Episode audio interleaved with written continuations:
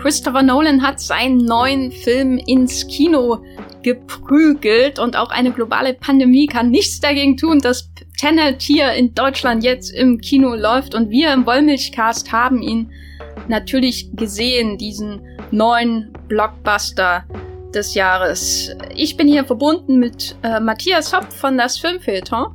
Hallo. Und ich bin die Jenny Jecke von thegaffer.de. Wir sprechen heute über Tenet. Vorwärts, rückwärts, in alle Richtungen. Wir werden diesen Film von vorne bis hinten und hinten bis vorne wieder spoilern. Seid also gewarnt, falls ihr ihn noch nicht gesehen habt. Viel Spaß mit diesem Podcast.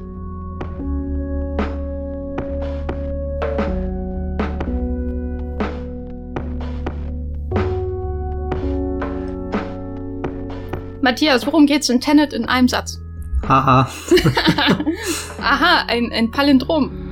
Kann man, oh Gott, da, da fängt's schon an, gell? Aber das ist ja schon mal ein gutes Wort. Äh, Palindrom, Tenet kann man vorwärts wie rückwärts äh, lesen, aussprechen, wie auch immer. Das äh, kreuzt sich schön in der Mitte und das ist auch so ein bisschen das äh, Zeitkonzept, was uns der Film vorstellt, nämlich dass die Dinge, die wir sonst in einem chronologischen äh, Ablauf erleben würden, umkehren kann.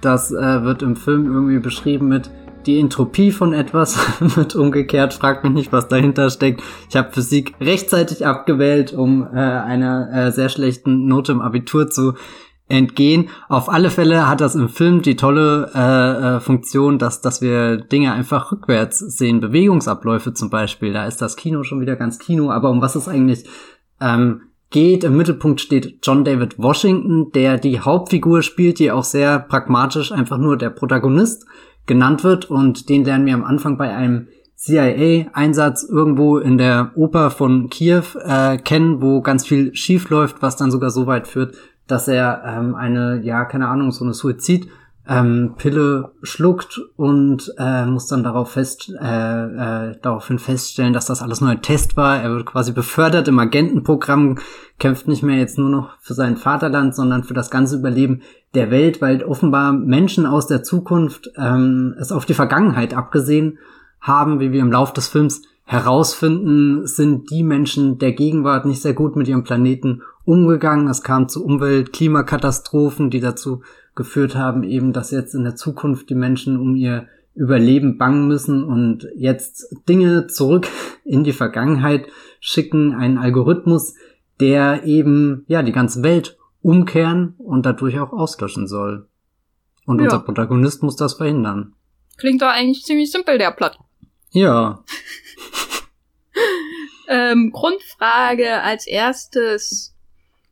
Fandst du den Film kompliziert? Ich fand ihn kompliziert oder zumindestens war ich definitiv überfordert, als ich ihn das erste Mal geschaut habe, weil er wirklich mit ganz vielen verschiedenen Eindrücken auf einen losrennt und es ist dann einfach sehr, ja, ich weiß nicht, man, man ist einfach überwältigt von, von all dem, was passiert. Und ich habe jetzt auch lang überlegt, ob die Geschichte von Tenet wirklich so kompliziert ist, weil an sich kann man die doch sehr einfach aufschlüsseln in so verschiedene Bestandteile und dann ist das wie so eine äh, Matroschka-Puppe. Du gehst immer irgendwie eins tiefer und da wird's dann natürlich komplexer, wenn du, wenn du, keine Ahnung, bis die, die, die kleinste äh, Umkehrung oder so äh, dir anschaust. Aber wenn du es aus der Distanz betrachtest, glaube ich, kann man den sogar ziemlich einfach nachvollziehen. Aber dazu kommen natürlich ganz viele verschiedene andere Dinge, wie einmal diese visuelle Herausforderung, dass du jetzt Ereignisse vorwärts wie rückwärts siehst, sehr schnelle Ereignisse wie Kämpfe, wie Verfolgungsjagden, dass dazu die ganze Zeit ein Soundtrack äh, schallt, der, der, ja, keine Ahnung, niemals äh, wirklich ruhig ist, wobei er ist ab und zu dann doch schon ruhig, aber als ich den Film das erste Mal gesehen habe, da habe ich mich wirklich durchgeschüttelt gefühlt, wie als hätte mich der Christopher Nolan gepackt und gesagt, Matthias, mein neuer Film ist im Kino, wie geil ist das denn? Und ich muss ihm recht geben, das war ziemlich geil. Naja. Aber ich finde äh, deine Erklärung der, sag ich mal, Komplex Komplexitätslevels sehr interessant, weil ich, mir, mir ging es, glaube ich, ähnlich. Also ich was, also ich finde die Story eigentlich relativ leicht zu verstehen. Mir, bei mir sind es eher Details, die ich sehr kompliziert fand. Also zum Beispiel, ich verstehe letztendlich, warum das dann alles Richtung äh, Vietnam slash Sibirien war es, glaube ich, geht und so, was, was das Ziel des Ganzen ist. Aber zum Beispiel, wenn der Elizabeth Debicki angeschossen wird, dann muss ich, und, und äh, diese 27 verschiedenen mm, Kenneth Brenners da rumlatschen und so, das, das sind dann so Sachen, wo ich denke, hä, kann ich noch mal zurückspulen, um zu sehen, was jetzt wirklich passiert ist und warum müssen die jetzt rückwärts ähm, reisen und warum ist die Kugel eigentlich tödlicher, wenn sie äh, in, in ihre Entropie, was auch immer hat und so weiter. Aber das erklärt er ja selbst auch nicht, ne? außer es verstrahlt.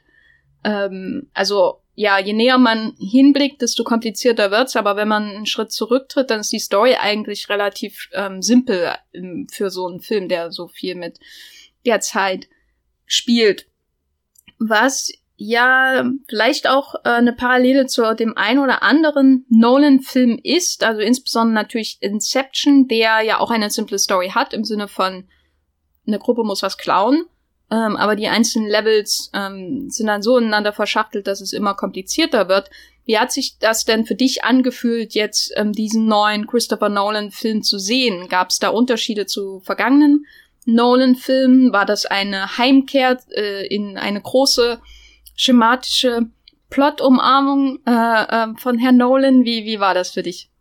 Ich glaube, Inception ist schon der erste Referenzpunkt, eben weil du dieses Team an Leuten hast, die sich zusammenschließen, die einen Heist planen. In Inception ist es ja ein großer Heist auf verschiedenen Ebenen durchgeführt. Jetzt bei Tenet sind es ja eigentlich so um die drei verschiedene Heists. Du hast am Anfang einmal eine Oper, wo äh, ja, keine Ahnung, infiltriert wird während einem Angriff, dann ähm, später ein äh, Flughafen inklusive dem Crash eines Flugzeugs in eines der Gebäude. Ähm, dann das dritte wäre ähm, ein, ein, ja, keine Ahnung, wie sagt man das? Ein, ein Van? Nein, ein Laster, der ausgeraubt wird auf einem Highway, während er fährt. Und im Endeffekt ist das Ende ja auch so ein, so ein, so ein kleiner Heist, wo Menschen irgendwo rein müssen, während außenrum was anderes ähm, Toast, da habe ich mich dann schon immer sehr an, ja, ein bisschen auch diesen Ablauf von Inception erinnert gefühlt von die Figuren fangen das Reden an, du bist so halb in der Exposition drin und so halb fängt aber auch schon ein bisschen die Mission an zu laufen. Man, man sieht dann, wie diverse Vorbereitungen getroffen werden und ehe du dich versiehst, bist du dann schon mitten auf dem Highway und alles fährt und, und das, das, der ganze Plan, der dir gerade vorgestellt wird, läuft dann schon ineinander. Da musste ich oft dran denken, aber es gab auch so ein paar Unterschiede, gerade wenn man überlegt, wo er halt am Ende mit, mit Dunkirk äh, hingekommen ist. Das war irgendwie so ein Kino, was total weg von, äh, ja, weiß nicht, verspielten Science-Fiction-Elementen war oder so. Da fühlt sich schon der Tenet jetzt wieder ähm, ganz, ganz anders an, als, als hat er da wieder mehr, keine Ahnung, Leidenschaft für ein äh, Genre entdeckt, jetzt vielleicht in dem Fall den Agentenfilm oder er nennt ja auch immer James Bond als eine der großen ähm, Inspirationen für die Geschichte. Hier der äh, Spion, der mich liebte, ist das, glaube ich, ganz konkret, der ihn da am meisten ähm, gefällt. Und, und das bewegt sich schon irgendwie weg von diesen drei großen gewaltigen äh, Handlungssträngen aus Dunkirk, die, die ja irgendwie dir vor allem das Erleben von irgendwas äh, begreifbar machen. Und bei Tenet kommt schon auch viel Erlebnis dazu, aber auch viel hin und her, was so Figuren angeht, was Handlungen angeht, was so, so Sprünge angeht, die du ähm, in der Geschichte mitmachst. Ja, ich weiß nicht. Also es fühlte sich schon eher wieder an wie, wie so eine Inception-Richtung. Keine Ahnung, das Interstellar war ein bisschen ausgeklammert. das hat da irgendwie so eine Unendlichkeit noch mit dabei hat so ein, so ein großes, äh, äh, ja, keine Ahnung, Weltall, was man erforschen kann, wo, wo es um die Existenz der Menschheit geht, obwohl ja die Existenz der Menschheit auch in dem Film irgendwie eine Rolle spielt, dass die eben vor der Auslöschung steht durch sich selbst oder eben auch durch sich selbst in der Zukunft, in der Gegenwart, je nachdem. Ähm, ja, nee, Inception wäre da schon mein, mein erster Referenzpunkt. Ich hatte das Gefühl, dass es am Anfang auf jeden Fall etwas lockerer wirkt als Inception. Ne? Also Inception ist irgendwie von Anfang an so, uh, so, so, so sehr äh, überspannt und äh, lieber Hörer, wenn ihr mehr über unsere Haltung zu Inception wissen wollt, dann hört unseren Wollmilchcast zu Inception. Der ist, glaube ich, auch noch gar nicht so alt. Äh, und und äh, bei Tenet hatte ich das Gefühl, dass der Anfang irgendwie sehr ähm, locker und entdeckend wirkt dafür, dass der, der Protagonist ähm, gleich am Anfang da seine Giftpille schluckt und so. also, ähm, am Anfang wirkt er für mich eher wie, wie Nolan Post Dunkirk so, auch sehr ähm, noch visuell erzählen, so in medias res hinein in das ähm, ähm, Setpiece auch in der Oper in Kiew und so weiter, bis hin zu den Gleisen, ähm, wo dann links und rechts die Züge ähm, fahren. Manchmal fahren sie, manchmal nicht. Die Anschlussfehler in dem Film, da kann man auch ein Trinkspiel draus machen, aber finde ich jetzt nicht so problematisch.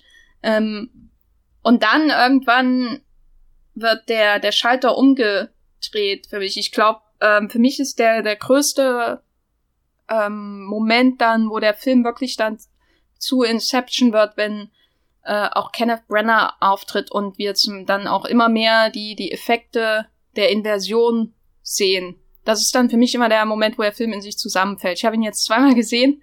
Es war zweimal exakt derselbe Punkt. Und äh, er rett, er, also dann habe ich immer Probleme, weil ich das Gefühl habe, aha, ich bin jetzt wieder in dieser Nolan-Mangel, weißt du? Also ich bin jetzt wieder da, wo wir auch schon bei, weiß nicht, bei Inception drüber geredet haben oder auch im Vorgespräch zu Inception, wo ich ähm, The Dark Knight nochmal gucke und 20 Minuten vor Ende keine Lust mehr habe oder Batman Begins 10 Minuten vom Finale abschalte oder so. Und ich, gestern saß ich im Kino und dachte, verdammt, warum habe ich 9 Euro bezahlt? Ich würde jetzt gern rausgehen weil ich einfach so ermüdet war schon von dem, ich weiß jetzt, was kommt. Und Nolan macht wieder Nolan-Sachen. Das war so meine Wahrnehmung irgendwie. Die ersten, weiß ich nicht, 20, 30 Minuten, ich kann es nicht so recht einschätzen, wann das dann richtig losgeht, waren so befreit und da dachte ich auch, ach ja, das ist, das, äh, so könnte ich mir auch einen Bond-Film von ihm vorstellen. Und dann kam Inception 2.0. Ich finde interessant, dass du das gerade wirklich mit dem, dem ersten Auftritt von Kenneth Brenner festmachst, weil das ist nun mal so ein Moment für mich, wo der Film irgendwie eher auf ein neues Level geht und, und wo, wo ich meine, ich bin dann schon sowieso total gepumpt von dem, was davor passiert. Es gibt ja am Anfang wirklich, die, die rennen in diese Oper, stürmen das und du siehst, wie all die Soldaten oder was auch immer das für, für Special Units sind, äh, das Gebäude umstellt haben, alle sind bereit und dann setzt auf einmal der Score ein mit so einem Dum, Dum, Dum, und, und dann fängt äh, John David Washingtons Charakter das, das Rennen an und da dachte ich einfach nur, oh, hat, hat er gerade einfach Heat ausgeheben? ich meine, das würde ich jetzt nicht behaupten. Heat ist vermutlich immer noch der deutlich bessere Film, aber einfach so im, im Sinne, wie die Action einen da mit, mit der, der, der puren Kraft, Gewalt, Bewegung da, da hinein katapultieren kann in den Film. Also so, da, da, da saß ich in der PV im Zoopalast und, und hatte eigentlich schon Angst vor, vor, was kommt da noch alles auf mich zu. Da war ich schon so fertig mit, mit meinen Kräften, die ich, die ich ja eigentlich ja alle jetzt sehr, sehr sorgsam in den Monaten angesammelt habe, um mich endlich wieder in so ein Kinoerlebnis ähm, zu stürzen. Aber sobald dann eben der Kenneth Brenner da auftritt, kriegt der Film, ja, weiß nicht, für mich auch nochmal eine, eine ganz andere Dynamik, ähm, weil, weil er als, als Figur, er spielt ja den Bösewicht Andrei Sator, der äh, ein russischer Oligarch, der eben so der, der Mittler zwischen den verschiedenen Zeiten ist. Also er sammelt für die Menschen aus der Zukunft äh, den Algorithmus in der Gegenwart zusammen, um dann eben die äh, äh, Welt um äh, zu kehren und ja, ich weiß nicht, egal was, was er macht, da, da kann ich nicht wegschauen. Das ist aber auch irgendwie bei, bei allen Figuren ähm, der Fall, dass, dass der Film voller kleiner Szenen steckt, wo ich mich immer wieder freue, die zu sehen, beziehungsweise wo ich, wo ich jetzt schon im Kino sitze und wirklich hinfiebert, dass gewisse Momente kommen, weil ich einfach sehen will, wie spricht er irgendwas aus. Es gibt da so einen Moment, wo, wo Kenneth Brenner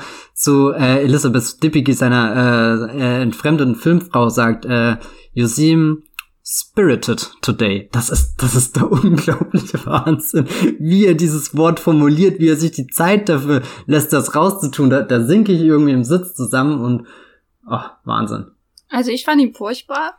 Ich dachte nur, goldene Himbeer, wo bist du, wenn man dich braucht? Ernsthaft? Ich dachte, ich habe einen Jack äh, Ryan Shadow Recruit Flashback, Déjà-vu. Apropos Déjà-vu, wir uns später noch erwähnen, weil der Film der gute, die gute Version von Tenet ist ja Déjà-vu von Tony Scott. Anyway, äh, ich fand Kenneth Brenner unglaublich, unglaublich cringy und furchtbar. Von seinem Akzent bis hin die Art und Weise, wie die Figur angelegt ist, bis hin zu diesem Fitbit-Joke, da dachte ich auch, wo bin ich denn jetzt gelandet? Äh, weil das hätte ich jetzt, also Nolans Humorversuche sind ja sowieso immer so zum Zusammenzucken, aber das dachte ich ist ja selbst eigentlich unter seinem Niveau sowas zu machen. äh, dass der, dass es eine Szene gibt, wo er seine Frau zusammenschlägt, dann guckt er hinterher auf sein Fitbit, äh, eine, eine, ein, äh, eine, ein Element, was zuvor immer für ähm, schwarzen Humor da war, weißt du, und dann war dasselbe bei einer, seine Frau zusammenschlägt, mit der wir eigentlich mitführen sollen, wo ich ja auch denke, Alter, kann ich dir mal einen über den Hinterkopf geben, so, das, also. Wobei, das habe ich nicht als Witz wahrgenommen, sondern eher als, wow, was ja, ist, das halt, denn für ein ähm, Monster? Grausam. Also das ist, ist grausam, ja auch eine, absolute Grausamkeit des Films, äh, der Debicki-Figur, gegenüber. Also über die könnte ich ja 20 Minuten ranten, äh, was sie mit Elizabeth Dipp, was sie ihr da, der Figur da antun und wie, wie sie äh, mit dieser Figur umgehen, um dann diesen Fake Revenge-Kram äh, am Ende zu haben, so als Pointe ähm, für die missbrauchte Ehefrau und so. Aber das äh, ist vielleicht Thema eines anderen Podcasts. Aber nee, also Brenner als Bösewicht ist natürlich sehr einschüchternd und äh, eine, eine düstere Gestalt und äh, ist sicher einer der effektiveren, ähm, weiß nicht, hatte Dunkirk überhaupt einen Bösewicht außer Nazis? Ich meine, Inception hat ja auch nicht den Bösewicht eigentlich gehabt. Also ja. das ist schon wieder vielleicht der erste richtige Bösewicht seit seit halt äh, Bane. The Dark Knight Rises. Ja. Ähm, und ich, ich würde schon sagen, er ist ein effektiverer Bösewicht als Bane, weil man äh, zumindest versteht, was er sagt. Aber also eigentlich kann es nicht so schwer sein, so ein Stereotyp äh, Bösewichtsfigur irgendwie zu gestalten, aber dann holen sie sich ja, holt er sich halt den Brenner, der ja offensichtlich sein, den er ja offensichtlich schon herzüchtet als seinen neuen Michael Caine nächsten 20 Jahre. Ja, fand ich, also nee, ich fand die Figur furchtbar und alles, was mit ihr zusammenhing. Und äh, muss aber sagen, äh, wo wir schon bei Figuren und Schauspielern sind, großes Upgrade, was die Hauptdarsteller angeht, äh, im Vergleich zu seiner gesamten Filmografie im Grunde. Also sowohl John David Washington als auch Robert Pattinson. Was, was äh, äh, äh, sagst du zu den beiden als Duo und ihren Figuren, die sie äh, bekommen von äh, dem Drehbuchautor Christopher Nolan? Ich liebe die beiden. Das äh, liegt sowohl an dem Drehbuchautoren, was, was, was äh, den, den Drehbuchautoren, dem Drehbuchautoren, was er da für Figuren geschrieben hat. Ich finde die sehr interessant, auch wenn man eigentlich wenig Anhaltspunkte zu ihnen hat, sondern wirklich alles, was man über sie erfährt, ja dann auch irgendwie nur durch die Schauspieler mitbekommt und deswegen sind die Schauspieler natürlich auch ganz wichtig. Bei John David Washington bin ich einfach verblüfft, wie er das durchzieht. Ich meine, ich an seiner Stelle wäre wahrscheinlich schon in den ersten zehn Minuten einfach tot umgefallen und und dann beginnt ja erst sein sein sein professionelles Auftreten, aber auch irgendwie seine Coolness, so, so die Sprüche, die er da rausklopft, das, das ist schon der, der Wahnsinn. Und dann kommt äh, Robert Pattinson dazu und ich war, also ich habe ja, glaube ich, wahrscheinlich jeden Auftritt gesehen, den er seit Twilight gemacht hat irgendwie. Und so habe ich ihn einfach noch nie erlebt. Da, da, da äh, wirkt er auf einmal so, so, keine Ahnung, richtig angekommen und, und also nicht, dass er davor nicht angekommen wäre, im Gegenteil. Also ich finde find alles interessant, was er macht, aber das war, keine Ahnung, ihn dann nochmal in so einem High-Concept-Blockbuster zu erleben, wo er, wo er eine Figur spielt, wo man nicht genau weiß, wie man sie einordnen soll. Ist das jetzt ein Freund, ist das ein Verbündeter oder vielleicht doch eher jemand, der, der in der Hand hat, noch was anderes plant und, und es gibt ja auch immer verschiedene Hinweise, die uns der Film gibt, dass er doch ein bisschen mehr weiß, als er jetzt auf den ersten Blick zugibt und, und zum Schluss, wie, wie, wie die beiden zusammengeführt werden und, und wir kurz den, den Einblick in ihre lange gemeinsame Freundschaft erhalten, die schon war oder erst sein wird, je nachdem, aus welcher Perspektive wir gerade draufschauen, das, ja, keine Ahnung, fand ich unglaublich toll. Ich glaube, Robert Pattinson ist schon der, dem ich am liebsten irgendwie in diesem Film zuschaue, auch wenn er ja, keine Ahnung, nicht die größte Rolle unbedingt hat. Also da habe ich immer das Gefühl, dass der Protagonist und der André Sajo schon irgendwie die dominanteren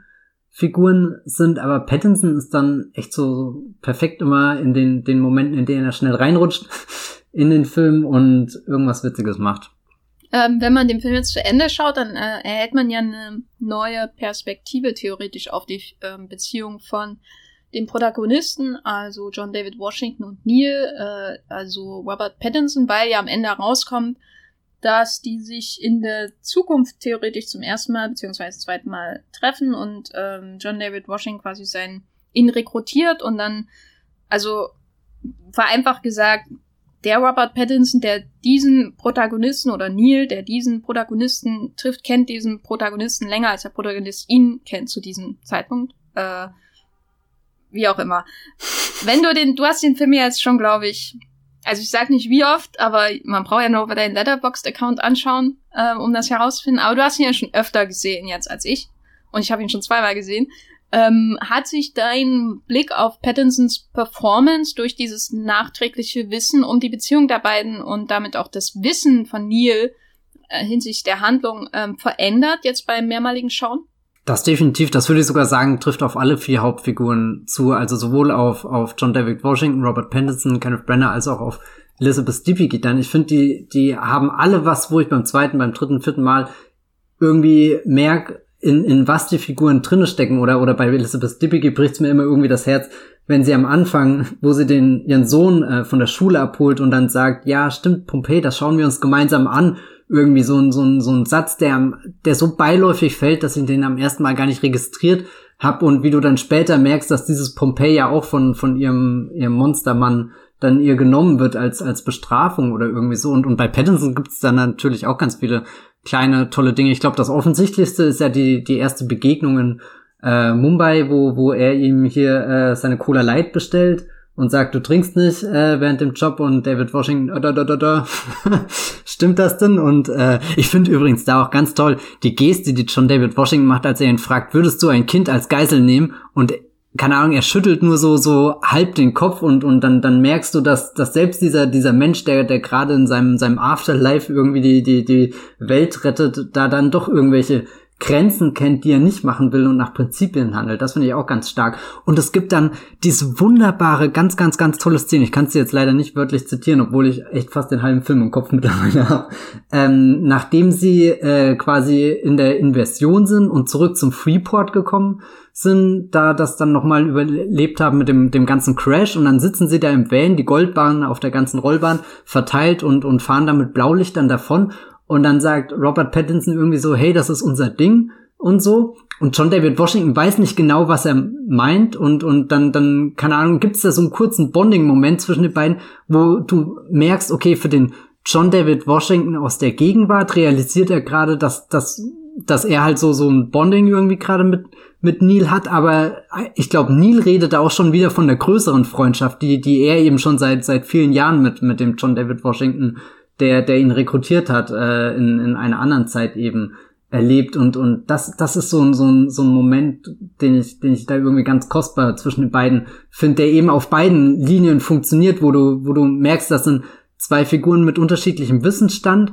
aber das was was sie reden und so, da kommen sie auf beiden keine Ahnung Zeitlinien irgendwie ähm, zusammen. Und und ach für diese Momente liebe ich Internet. Und ist es ähm, bei Tenet dieses Wiederschauen ein anderes Gefühl als bei anderen Nolan-Filmen? Oder ist es da immer so? Weil seine Filme ja schon sehr auf Twists aufbauen, jetzt abgesehen von ähm, Dunkirk. Äh, je weiter man die Vergangenheit zurückgeht, desto intensiver würde ich sagen, bis hin natürlich zu sowas wie Memento, aber auch The Prestige und so weiter. Und die ähm, ja letztendlich immer dazu einladen, sie nochmal zu schauen, um einfach um zu schauen, ob der Zaubertrick nochmal funktioniert, wenn man das Ergebnis kennt. Und ist es jetzt bei Tenet anders oder ähnlich oder besser für dich? Mm, also ich glaube, wenn wir jetzt nach Abnutzungserscheinungen suchen, dann habe ich da noch keine gefunden. Ich kann mich erinnern, dass wir im äh, Inception Podcast habe ich davon gesprochen, dass der beim mehrmaligen Sehen ja nicht wirklich eine Zeit lang bei mir funktioniert hat und keine Ahnung, das wirklich Jahre gebraucht hat, bis er wieder so so stark irgendwie bei mir ähm, einfach ja weiß nicht eingeschlagen ist wie damals beim ersten Mal im Kino. Bei, bei Tenet habe ich auch überlegt, ähm, ob das der Fall sein könnte. Ich glaube beim zweiten Mal definitiv nicht, weil du willst den Film einfach ein zweites Mal sehen, um ein bisschen vorbereitet in, in diesen, diesen, diesen kalten keine Ahnung, Krieg da äh, zu gehen, weil, weil man vom ersten Mal einfach sehr, sehr erschlagen ist und, und da ist beim zweiten Mal fühlt sich eher so an wie, wie dieses, okay, jetzt muss ich mir den Film komplett erschließen und das ist fast das ja, weiß nicht, das, das langweiligste Mal gewesen, wo ich den Film geschaut habe, weil, weil ich klar, dann musste ich auch irgendwie Texte für äh, Movieplot habe ich da viel geschrieben. Das heißt, als ich den Film das zweite Mal geschaut habe, bin ich mit einem so einem Mindset reingegangen und da musst du drauf achten, das Detail musst du nochmal für dich klären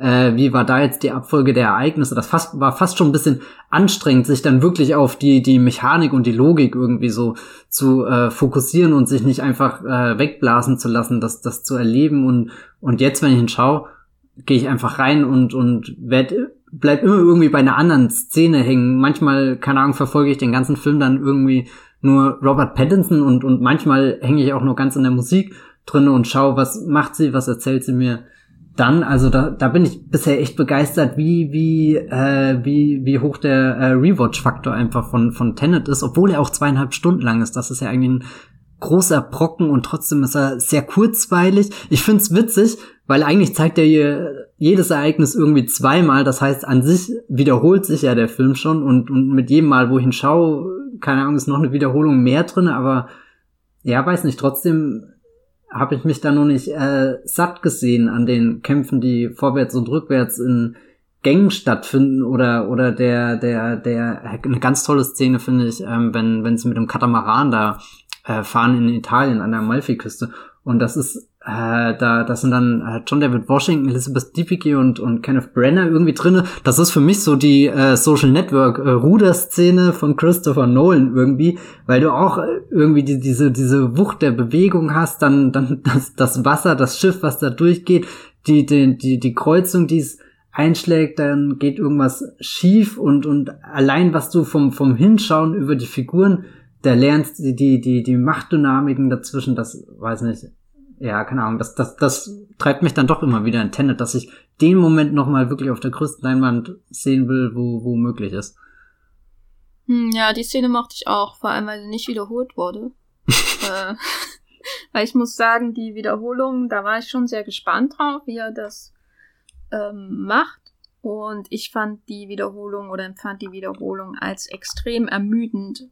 Ähm, schon beim ersten Schauen, wo man, also besonders dann die Szene, wo man den äh, Flurkampf nochmal sieht, weil, äh, äh, wie gesagt, normalerweise, habe ich glaube ich schon öfter erwähnt hier im Podcast, normalerweise sehe ich so, also achte ich nicht so auf die Handlung und so Twists und so, äh, müssen schon sehr simpel gestrickt sein, damit ich die von Weitem überhaupt bemerke, weil Plot ist mir sowieso egal.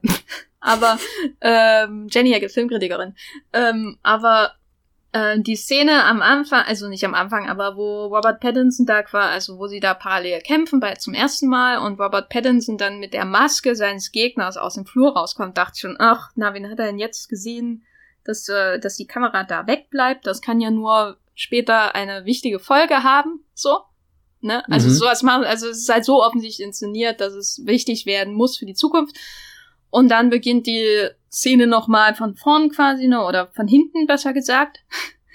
ähm, später im Film. Und dann war ich wirklich so müde, einfach weil ich schon leider irgendwie ahnen konnte, in welche Richtung es geht, aber auch weil ich sagen muss, dass ich maximal enttäuscht war von der Art und Weise, wie das Rückwärtsspektakel und das Vorwärtsspektakel ähm, zusammen eingeführt wird. Also ich weiß nicht, ich, ich, darauf habe ich jetzt beim zweiten Mal achten auch besonders geachtet, äh, beim zweiten Mal schauen auch besonders darauf geachtet war, wie so ähm, diese Elemente inszeniert werden und ähm, mir hat da irgendwie der Rhythmus gefehlt oder das, das, das, ähm, das Bewusstsein dafür, dass es super große Spektakel ist, was da stattfindet, selbst wenn nur an einem ähm, Flur gekämpft oder vielleicht war es auch die Choreografie, an der es lag. Aber ich fand das einfach extremst ermüdend, dass ich alles immer noch mal schauen muss. Deswegen fällt der Film für mich auch zusammen, wenn ähm, Kenneth Brenner wirklich dann auftaucht, weil da beginnt das dann ja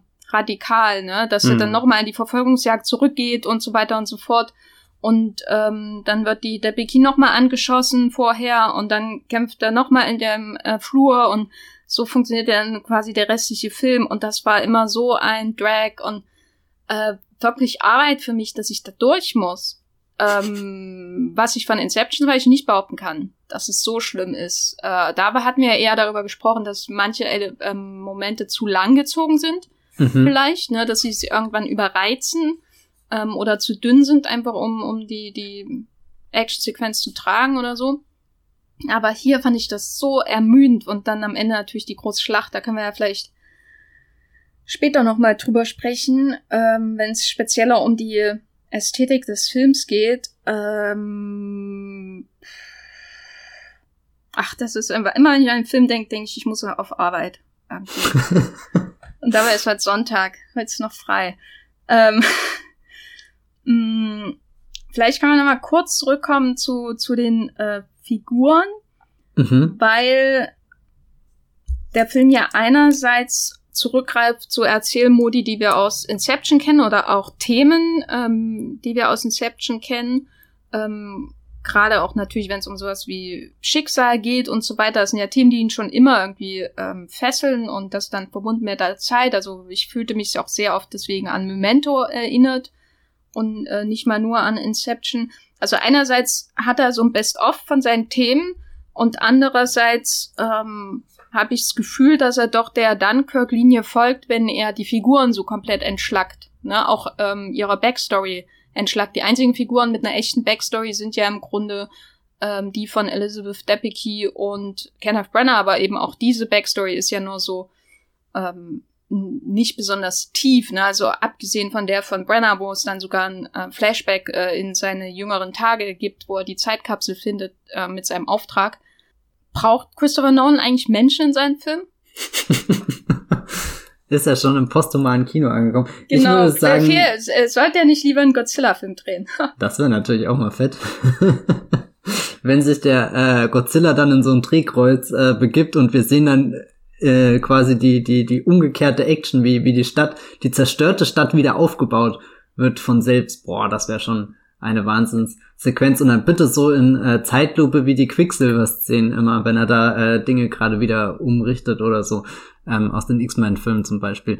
Mm, ich finde die Figuren schon wichtig bei ihm, also jetzt sowohl bei Inception als auch ähm, mh, mm, hier jetzt dem Tenet sind das schon, schon irgendwie Anschlussmöglichkeiten für mich. Also so, ich kann verstehen, dass du da eine Linie eher zu Dunkirk siehst, wo es ja ganz schwer ist, sich in die Figuren überhaupt hineinzuversetzen, abgesehen von dem, dem Dreck, der die ganze Zeit um ihre Ohren fliegt und so, aber ich könnte ja auch, also, oder werden da überhaupt Namen genannt oder so? Also du, du hast ja wirklich die spärlichsten Informationen, sondern einfach nur der, der Mensch, der da ähm, irgendwie durch den, den Krieg rennt.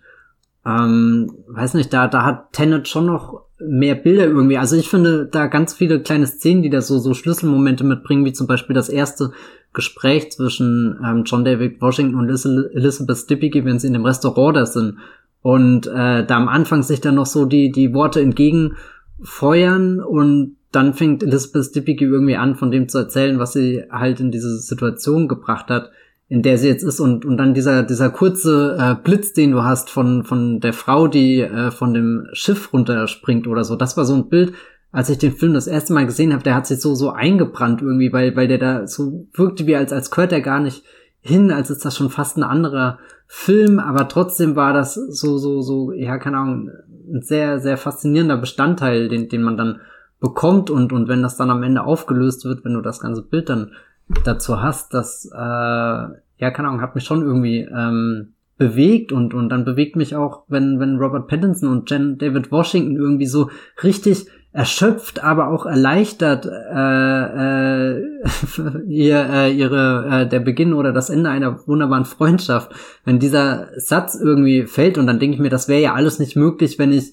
jetzt davor nicht irgendwie doch eine Beziehung zu den Figuren ähm, aufgebaut hätte und und das kann ich jetzt von von ähm, Dunkirk hat ja eigentlich auch so einen so einen kathartischen Moment, wenn die die Tom Hardy Figur da mit dem Flieger dann am Strand irgendwie landet und gibt's da nicht die Einstellung, wo du ihn so von hinten siehst, irgendwie das Flugzeug, mit dem er gerade noch so abgestürzt ist, ähm, brennt dann und und das hat ja auch schon fast diesen Moment, wenn Anne Hathaway, das ist ja mega stark in Interstellar, wenn wenn sie am Ende aller Dinge irgendwie auf dem Planeten da äh, steht kniet, fast, fast als würde sie schon irgendwie äh, in sich gehen und und äh, beten irgendwie so so wo, wo der der dir der Film da durch die Figur einfach vermittelt, wo wir jetzt angekommen sind und dass es für diese Menschheit da doch noch äh, eine Hoffnung gibt oder so. Und und das fühle ich total diesen Moment. Und das fühle ich dann auch bei Tenet, wenn bei Dunkirk, wenn Tom Hardy da ist, ja ich weiß nicht, das da bin ich auch noch sehr distanziert und weit weg, ob, obwohl davor der Puls auch irgendwie bei 180 zwischendrin war, weil es ja einfach ähm, sehr aufregend alles zusammen, ähm, keine Ahnung, montiert ist. Hm. Aber hm, also bei den Debicki-Sachen auf der Yacht, das sind aber wieder so, so ähm, Bild, über, überhöhte Standardbilder, die schon schon in Richtung äh, Leo sieht nur die Hinterköpfe seiner Kinder gehen, ne? Also darüber hatten wir auch in Inception ja, ja. gesprochen, ne? Wie, wie schematisch diese Erinnerungen an glücklichere Zeiten oder Sekunden äh, sind.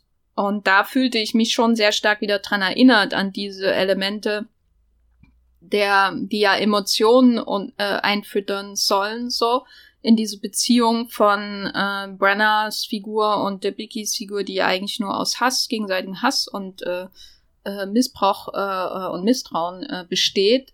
Und da sollte noch irgendwie sowas, da war mal was rein, ne, irgendwie. Da war mal was zwischen den beiden und immerhin haben sie einen Sohn, der äh, völlig äh, irrelevant ist für die Story, außer dass er ein Körper ist, der sich da von der Schule ins Taxi bewegt äh, oder in die Limo und am Ende ihre Hand nimmt. Aber wüsste, ich wüsste nicht mehr, wie er aussieht. So richtig, außer dass er wahrscheinlich einen Lockenkopf hat. Ja. Warum will uns Christopher Nolan nie die Kinder zeigen? Äh, weil sie sein, seine Dialoge nicht aussagen können, glaube ich. Aber ähm, das zum einen ist so ein bisschen das Problem für mich. Also ich kann es nachvollziehen, ähm, was du jetzt zum Beispiel über Hardy oder äh, Hathaway-Szenen äh, in seinem äh, Werk gesagt hast. Ähm, aber da habe ich manchmal das Gefühl, er könnte auch Pappaufsteller hinstellen und würde dieselben Reaktionen hervorrufen. So. Äh, und das fühlte ich jetzt noch bei Tenet noch viel mehr, weil er eben auch so reduziert ist in der Backstory. Also die ganze Familiengeschichte füttert ja schon auch den Emo die Emotionalität von Interstellar und dann gewittern halt die Zimmerorgeln dementsprechend, ne, weil es eben nicht nur um die Menschheit geht, sondern um Menschen. Ähm, was ja auch ein großer Vorteil von Interstellar ist, mit dem ich viele Probleme habe, aber einer wenigen, wenigen Nolan-Filme, die ich äh, mag, so auch, wenn, naja, ich mag glaube ich 75 Prozent, vielleicht 60 Prozent, vielleicht 50 Prozent des Films und habe keinerlei Lust, ihn nochmal zu schauen. Aber ich mochte ihn schon. Ich war schon positiv überrascht von Interstellar, so, weil mh, mm, da eben es nicht nur um die Menschheit geht, sondern um Menschen. Während zum Beispiel, wenn ich Inception mhm. schaue, mir das alles total aufgesetzt wirkt, ne? Aber hat er ähnlich intensive Backstory, um die emotional, den Film so emotional anzufüttern, damit es eben nicht nur darum geht, dass ähm, Ellen Page den Plot be erklärt bekommt. So, und äh, dann bei Dunkirk hast du alles reduziert, was ich ähm, prinzipiell gut finde, weil nicht weil das Menschliche unbedingt fehlt, sondern weil das die visuelle Erzählung da stärker in Vor Vordergrund rückt als in seinen anderen Filmen. Das hat mir schon sehr an Dunkirk gefallen, ähm, obwohl er das natürlich auch wieder verkomplizieren muss durch die Timelines.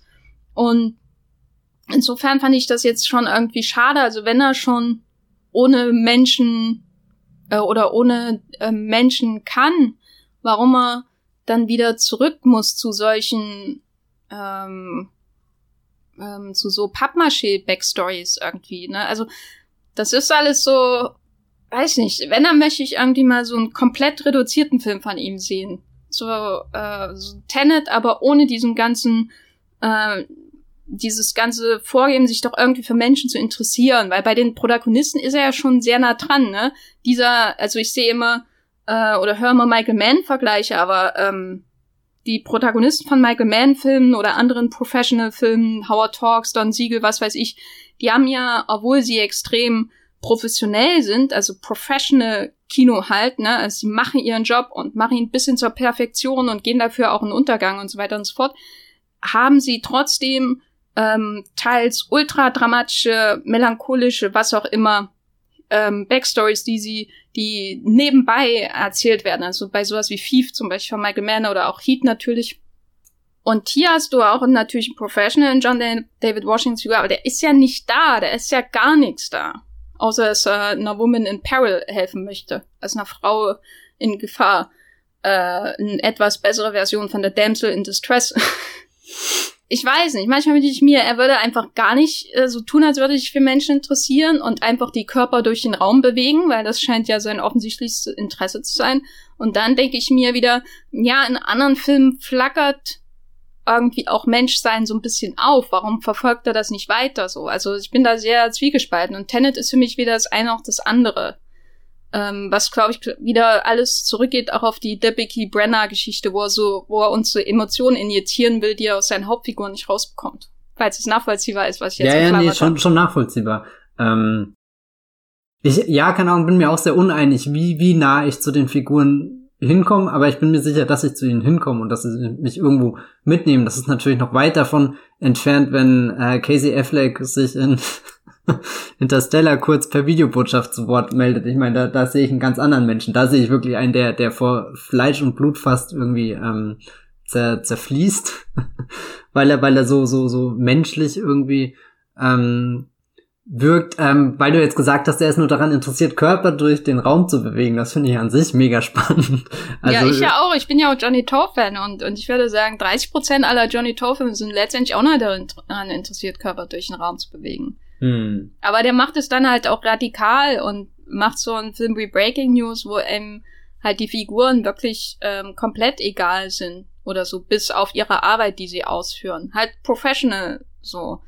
Ähm, aber dann frage ich mich halt, warum muss dieser ganze, äh, oh, wir retten die Frau äh, und nicht nur äh, die Welt Plot drinne sein, wenn das, wenn er eigentlich daran gar kein Interesse hat. Vor allem hat er kein Interesse an ihr. So. Da, das, die ist, sie ist ja nur dazu da, damit die, äh, der Protagonist menschlich erscheint. Stell dir mal vor, die De, äh, Debicki Story wäre nicht dabei und es ging nur um Sator und den Protagonisten, dann wäre das doch eine eigentlich, ähm, der wäre doch der Protagonist komplett gefühllos, abgesehen vielleicht von diesen ähm, ähm, Entdeckungen dann am Ende, wenn man dann irgendwann bei ähm, der Konf also der Szene mit ähm, Aaron Taylor Johnson und äh, Robert Pattinson ist. So da beginnt das dann so ein bisschen. Aha, da ist ja noch viel mehr zwischen den beiden als Robert Pattinson und John David Washington. Mhm. Aber The Biggie ist nur für John David Washingtons Figur da. Die spielt über, also eigentlich überhaupt keine Rolle für sich. Ne? Sie hat ja auch keine Echt, eigene Agenda. Du? Weil, weil ich habe Debicki eigentlich immer als sehr eigenständig wahrgenommen. Ich habe sie nie so sehr, abgesehen davon, dass der Plot die beiden halt sehr oft zusammenbringt, irgendwie sie und John David Washington, fand ich das eigentlich interessant, dass, dass Tenet da noch diese zweite Geschichte eben dabei hat, dass es, dass es eben nicht nur dieser ähm, keine Ahnung, Agentenfilm geht, worum es, äh, der, der erzählt, wie, wie die Welt gerettet werden muss, sondern eben auch diese, ja, keine Ahnung, dieses dieses Ehedrama, das ist jetzt bestimmt das falsche Wort, um das ähm, zu beschreiben, aber ich weiß nicht, ich fand, das immer irgendwie eine, eine interessante Erweiterung von, von dem Ganzen, was da abgeht und auch um den Andres Selter als, als Bösewicht dann, ja, weiß nicht, keine Ahnung, das sind so zwei Filme, die, die dann doch für mich ganz gut zusammenpassen und, und weil, weil du ja auch vorhin schon erwähnt hast, äh, ihr wird dann diese, diese Revenge-Geschichte noch so draufgepackt oder irgendwie so. Das hat sich für mich auch alles sehr, sehr natürlicher angefühlt, als ist das wirklich ihre Entwicklung, diesen, diesen Weg, den sie dahin geht, dass sie da ausbricht aus diesen, diesen Blicken, die er, die er äh, Kenneth Brenner zuwirft, dass er eben nicht mehr sagen kann, äh, who's the American, äh, und, und sie ihm dann Rede und Antwort stehen muss, sondern am Ende halt sagt, nein, äh, du, du dachtest zwar die ganze Zeit, du, du bist derjenige, der entscheidet, wann und wie es untergeht und wen du mitreißt oder nicht, sondern du, du stirbst da jetzt allein und flatsch rutscht hier noch einmal über den äh, äh Boden von deiner Yard. ich oh, ich liebe das allein, wie sie das Wort Yard ausspricht. Da, das sind eh so, so viele tolle, tolle Worte in, den, in dem Film, die, die, die ausgesprochen werden, wes weswegen ich den, den nochmal anschaue. Aber das ist nochmal ein anderes Thema. Ja. äh, Yard. Äh. Äh, ich fand die äh, Art und Weise, wie John David Washington die Dialoge aussagt, das war eine wirklich Bereicherung im ganzen Oder? Ähm, Nolan-Öffre. Aber dazu wollte ich jetzt eigentlich gar nicht kommen. Und zwar, für mich ist es aufgesetzt mit der Debicki Rache am Ende, obwohl ich die Ausführung wirklich ähm, toll finde und mich jedes Mal darauf freue. Ich quäl mich immer, ich bin gestern nicht aus dem Kino gegangen, weil ich die Szene nochmal sehen wollte. Ne? Mhm. Ne? Wie sein Kopf äh, auf dem der Reling oder was es da unten war, auf, kommt. Und ich wollte das alles nochmal sehen, bis hin zu, wann fängt sie an, das, ähm, die Sonnenmilch da zu verspritzen und dann das umzusetzen, ihren Plan sozusagen. Warum wirkt das mich aufgesetzt? Weil, glaube ich, in dem ganzen Film die Kausalität äh, so enorm wichtig ist und ja immer wieder bestätigt wird, dass jeder seine durch seine Taten irgendwie seine Rolle in der Geschichte, in der größeren zeitlichen Geschichte bestätigt. Ne? Also John David Washington versucht sie zu retten und bestätigt dadurch nur, was eigentlich schon immer klar war, nämlich dass Kenneth Brenner an dieses, an dieses Algorithmus-Teil kommt, zum Beispiel. Ne? Mhm. Die Kausalität halt äh, wird immer wieder bestätigt. Dadurch sind aber auch alle Teil der Geschichte irgendwie. Und was mich aufregt an diesem Ende ähm, und warum ich denke, dass es einfach nur eine Reaktion auf die Kritik war, dass er immer seine Frauen fridged, Ne? Also dass sie immer nur ähm, sterben, damit der Charakter, dass die Männer aufgebaut werden, seit schon frühesten Tagen seiner Filmkarriere, als Nolans Filmkarriere, ist, ähm, dass ihre äh, Rache keine Konsequenzen hat. Die hat im Grunde keine Kausalität, außer dass halt äh, Kenneth Branagh tot ist. Ähm, sie hat natürlich dann ihr privates Happy End am Ende. Insofern hast du natürlich irgendwie eine, eine Wirkung durch ihre Ursache. Aber innerhalb der eigentlichen Geschichte äh, wenn es um die Rettung der Welt geht, spielt sie da da keine Rolle. Na, was mich immer da beeindruckt, ist ja eigentlich, die, deswegen finde ich auch den Teil im Finale, der, der eben auf der Yacht in Vietnam spielt, den, den deutlich packenderen, weil, weil sie ihr, ihre Rache, also ihre eigene Geschichte ja für sich rausnimmt und sogar über das Ende der Welt stellt. Also im Endeffekt tötet sie ja Zelda und, und das, das würde ja äh, bedeuten, dass die Welt untergeht, wenn es nicht dann auf der anderen Seite irgendwie doch anders verlaufen wäre, dass das irgendwie hinhaut, dass wir für den kurzen Moment zumindest den Anschein eines äh, Happy Ends im Großen und äh, Ganzen haben. Aber das fand ich dann schon immer irgendwie wie stark, dass sie da steht und sagt so, so, sie sagt irgendwie so, ich kann das jetzt nicht länger irgendwie dieses Spiel spielen, diese Scharade, ich habe das nun mal versucht. Ich bin ja eigentlich nicht die Frau, die, die zu dem Zeitpunkt in Vietnam ist, sondern ich habe ja schon viel mehr erlebt. Ich habe erlebt, wie du mich da äh, in Tallinn in diesem Drehkreuz äh, angeschossen hast oder oder erschossen schon fast, wie, wie du auf mich eingetreten hast, äh, geprügelt, gespuckt hast, wie du mir meinen Sohn weggenommen hast und so so all das. Also du, da hast du ja eine, eine ganz andere Figur und die entscheidet dann für sich, okay, eigentlich bin ich ja Teil der größeren Mission, eigentlich wurde ich gebrieft, eigentlich weiß ich ganz genau, wann ich auf den Abzug zu drücken habe, nämlich wenn der andere Dude äh, hier Himmisch Patel, der auf dem anderen Bötchen wartet, äh, dass das Signal gibt, aber dagegen entscheidet sie sich ja auch und, und das ist doch dann also ein, ein unglaublich starker Moment, wo, wo ihr dann wirklich alles äh, für den, den Augenblick gehört und, und sie einfach entscheidet, nee, sie beendet das jetzt für sich.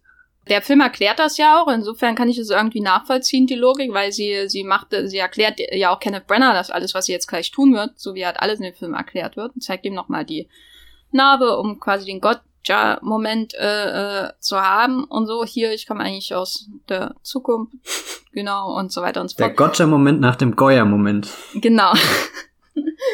In prinzipiell kann ich die Idee äh, dieser befreienden Tat nachvollziehen, weil sie sich ja auch dann quasi, sie weiß ja ab einem bestimmten Moment, dass sie die Frau ist, die von dem Schiff springt, befreit, mhm. ne, und äh, er nimmt sich, nimmt sich sozusagen diese Freiheit heraus.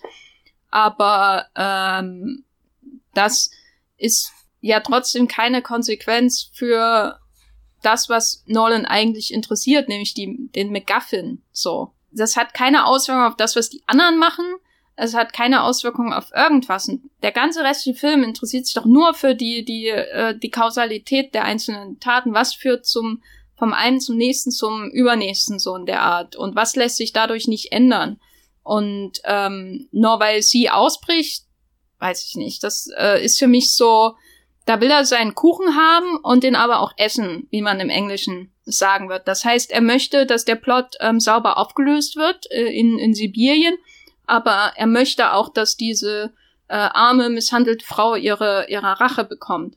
Ähm, weil über ihre Misshandlung hinaus hat er ja kein Interesse an ihr, weil er auch kein Interesse an den anderen Figuren wirklich hat. Äh, und dann äh, kommt das eben zu sowas. Also da hätte ich lieber einen Film ohne Frauen gesehen, weil die kann er ja offensichtlich nicht schreiben. Hm. Aber jetzt, äh, weil du gerade das mit dem Ausbrechen sagst, ich finde, da steckt schon irgendwie alles drin. Klar, er hat irgendwie diesen großen Algorithmus, der ihn dann am Ende sehr interessiert. Aber das, das, das geht ja schon bis auf die Katamaran-Szene zurück, wo eben der Katamaran die Kurve reißt und, und du kannst das Schiff nicht so steuern. Doch, wenn du musst, dann kannst du so steuern, obwohl das, was passiert ist, passiert ist. Das ist ja auch irgendwie so ein, so ein Credo, was ein bisschen über diesem Film rüberspringt und du dann zwischendrin auch diese Frage hast, äh, haben wir dann überhaupt den freien Willen? Aber dann kannst du ja noch weiter vor zu der Szene springen, wo es ja auch äh, irgendwie den, den, den Willen zu was gegeben haben muss, die Intention, damit die Kugel wieder zurück in die Hand äh, fliegt, äh, sich bewegt, springt, was auch immer und und und das ist ja auch das, was irgendwie die die Robert Pattinson Figur dann kurz am Ende irgendwie macht, dieses gucken, wie wie weit kannst du diesen diesen scheinbar von Anfang an festgelegten äh, äh, Lauf an Ereignissen zumindest kurz unterbrechen? Wie, wie kannst du da vielleicht eine Tür Spalt weit öffnen und dann da rauskommen? Also ich, das ist schon irgendwie so, so ein, ein wichtiger Bestandteil des Films für mich, der dann eben da auf dem Boot seinen, seinen Höhepunkt mit dem, mit dem Schuss findet. Und wir Zuschauer sind ja in dem Moment drauf geprimed eigentlich, dass das äh, was was falsches ist, was passiert oder oder wir wir kriegen ja vorher die Regeln erklärt. Zeta darf auf keinen Fall vorher sterben, bevor die das da unten äh, in Stalk 12, äh, Stalk 12 das äh, Ding nicht äh, deaktiviert haben oder was auch immer und und das kommt ja auch dann von von Nolan als Drehbuchautor, der das uns äh, irgendwie bewusst nochmal erklärt, um es dann selbst zu brechen irgendwie durch die Debicki-Figur. Ja, aber dadurch, dass sie am Anfang vom Boot springt, ist es doch keine, ist es doch nur eine Bestätigung, dass es sowieso ihr Schicksal war. Also niemand bricht ja aus. In dem Sinne ist auch kein freier Wille. War alles schon gegeben. Ja, keine Ahnung. Ja, dann ist die Frage, wo bist du als Zuschauer? Wann weißt du, dass sie diejenige ist, die vom Boot springt? Wann weiß sie das? Ja, stimmt, das ist schon eine interessante Frage. Ich meine, das ist ja sowieso die Frage, äh, äh, wovon handelt Tenet wirklich? Ich finde den Film privat äh, am interessantesten, wenn ich mir als Film über das Filmemachen durch von über das spezifische Filmemachen von Christopher Nolan anschaue, weil Diskussionen über freien Willen oder hin und her, also da da nehme ich schon lieber ein Buch zur Hand, äh, weil ähm, da habe ich, also da kann ich aus diesem Film keine tiefere Befriedigung ziehen äh, äh, aus seiner Auseinandersetzung mit dem freien Willen, weil dazu dann einfach viel zu viel gelabert wird über im freien Willen und alles wieder erklärt wird und so und so weiter. Also das ergibt sich nicht auch gar nicht aus dem Film, sondern es wird einem ja wirklich en Detail ähm, dargestellt. Was ich, was ich aber interessant finde, ist halt, ähm, wenn man jetzt zum Beispiel das Verhalten von der Debicki-Figur anschaut oder von anderen Figuren oder den Protagonisten in dem Film, ist, wenn man sie einfach mal als, ähm, sage ich mal, Gefangene, nicht in der Welt von Kenneth Brenner, sondern in der Welt von Christopher Nolan betrachtet, weil das, was viele seiner Filme ja gemeinsam haben, ist, dass sich Menschen und oft eben auch Frauen, aber nicht nur, in solchen ähm, Gewaltstrukturen irgendwie wiederfinden. Ne? Also bei Inception ist das natürlich dann wirklich ad absurdum geführt, weil die Hauptfigur sogar eine mit äh, äh, Marion Cotillard zusammen eine ganze Welt erschafft, aus der dann wie die Marion Cotillard nicht entkommen kann, sozusagen, außer durch dann äh, diese Psychose, die sie hat, äh, bis hin zum, äh, die dann bis hin zum Suizid führt. Ne? Also der, das ist ja das ähm, die große Tragik in Inception, sofern der Film eine ähm, authentisch besitzt, ist ja, dass äh, DiCaprios Figur für ihren Tod verantwortlich ist, weil er diese Welt mit ihr geschaffen hat und sie manipuliert durch die Idee, die er in sie hineinsetzt und dadurch ja Kontrolle über sie ausübt. Ne? Also es ist auch wieder so eine Ehemann Ehefrau-Beziehung, die total gestört ist. Und das hier ist im Grunde so ein Weiterdenken dieser Idee. Ne? Du hast einen Mann, der die Frau total kontrolliert und sie versucht irgendwie auszubrechen. Und gleichzeitig hat man diese Filme, die selbst sich so anfühlen, als wäre da jemand mit extrem viel Kontrolle über das, was da passiert. Ne? Als wäre da irgendwie Nolan selbst der, der Schöpfer, der das Schicksal seiner Figuren bestimmt. Es gibt ja kaum einen Filmmacher heute im Mainstream-Hollywood-Kino, der dessen Filme sich so mh, bis ins Detail irgendwie kontrolliert anfühlen, ne? durch die Story, die Art und Weise, wie ähm, der, wie kompliziert in Anführungszeichen der Plot ist und so weiter und so fort. Du kannst ja keine Minute durch den Film gehen, ohne zu spüren, dass äh, Nolan anwesend ist. Was ich jetzt meinetwegen von äh, ähm, nicht mal von Michael Bay so sagen könnte. Da gibt's ja, also ich musste mich oft an, ich musste oft an ähm, Six Underground bei äh, Tenet denken, ähm, weil er auch so ähm, kompliziert ist auf eine ganz andere Art und Weise. äh, aber selbst Bay hat Momente, wo man das Gefühl hat, dass Bay gerade nicht da ist. So. Bay hat gerade irgendjemand anders und ist auf Toilette oder so. Wobei ich bei Six Underground schon das Gefühl hatte, dass er sehr präsent war. Ja, ja, präsenter auf jeden Fall als in Transformers 1 bis 5 oder wie viel es davon gibt mittlerweile. Ähm, und insofern fand ich das interessant, weil er jetzt wirklich einen Film gemacht hat, wo er ähm, das, das Geschichtenerzählen so intensiv auch selber thematisiert, äh, wenn er schon seinen Helden als Protagonisten und so weiter bezeichnet und dann noch den Antagonisten sucht und wie viele Helden gibt's eigentlich wirklich, also wie viele Protagonisten und so weiter und so fort.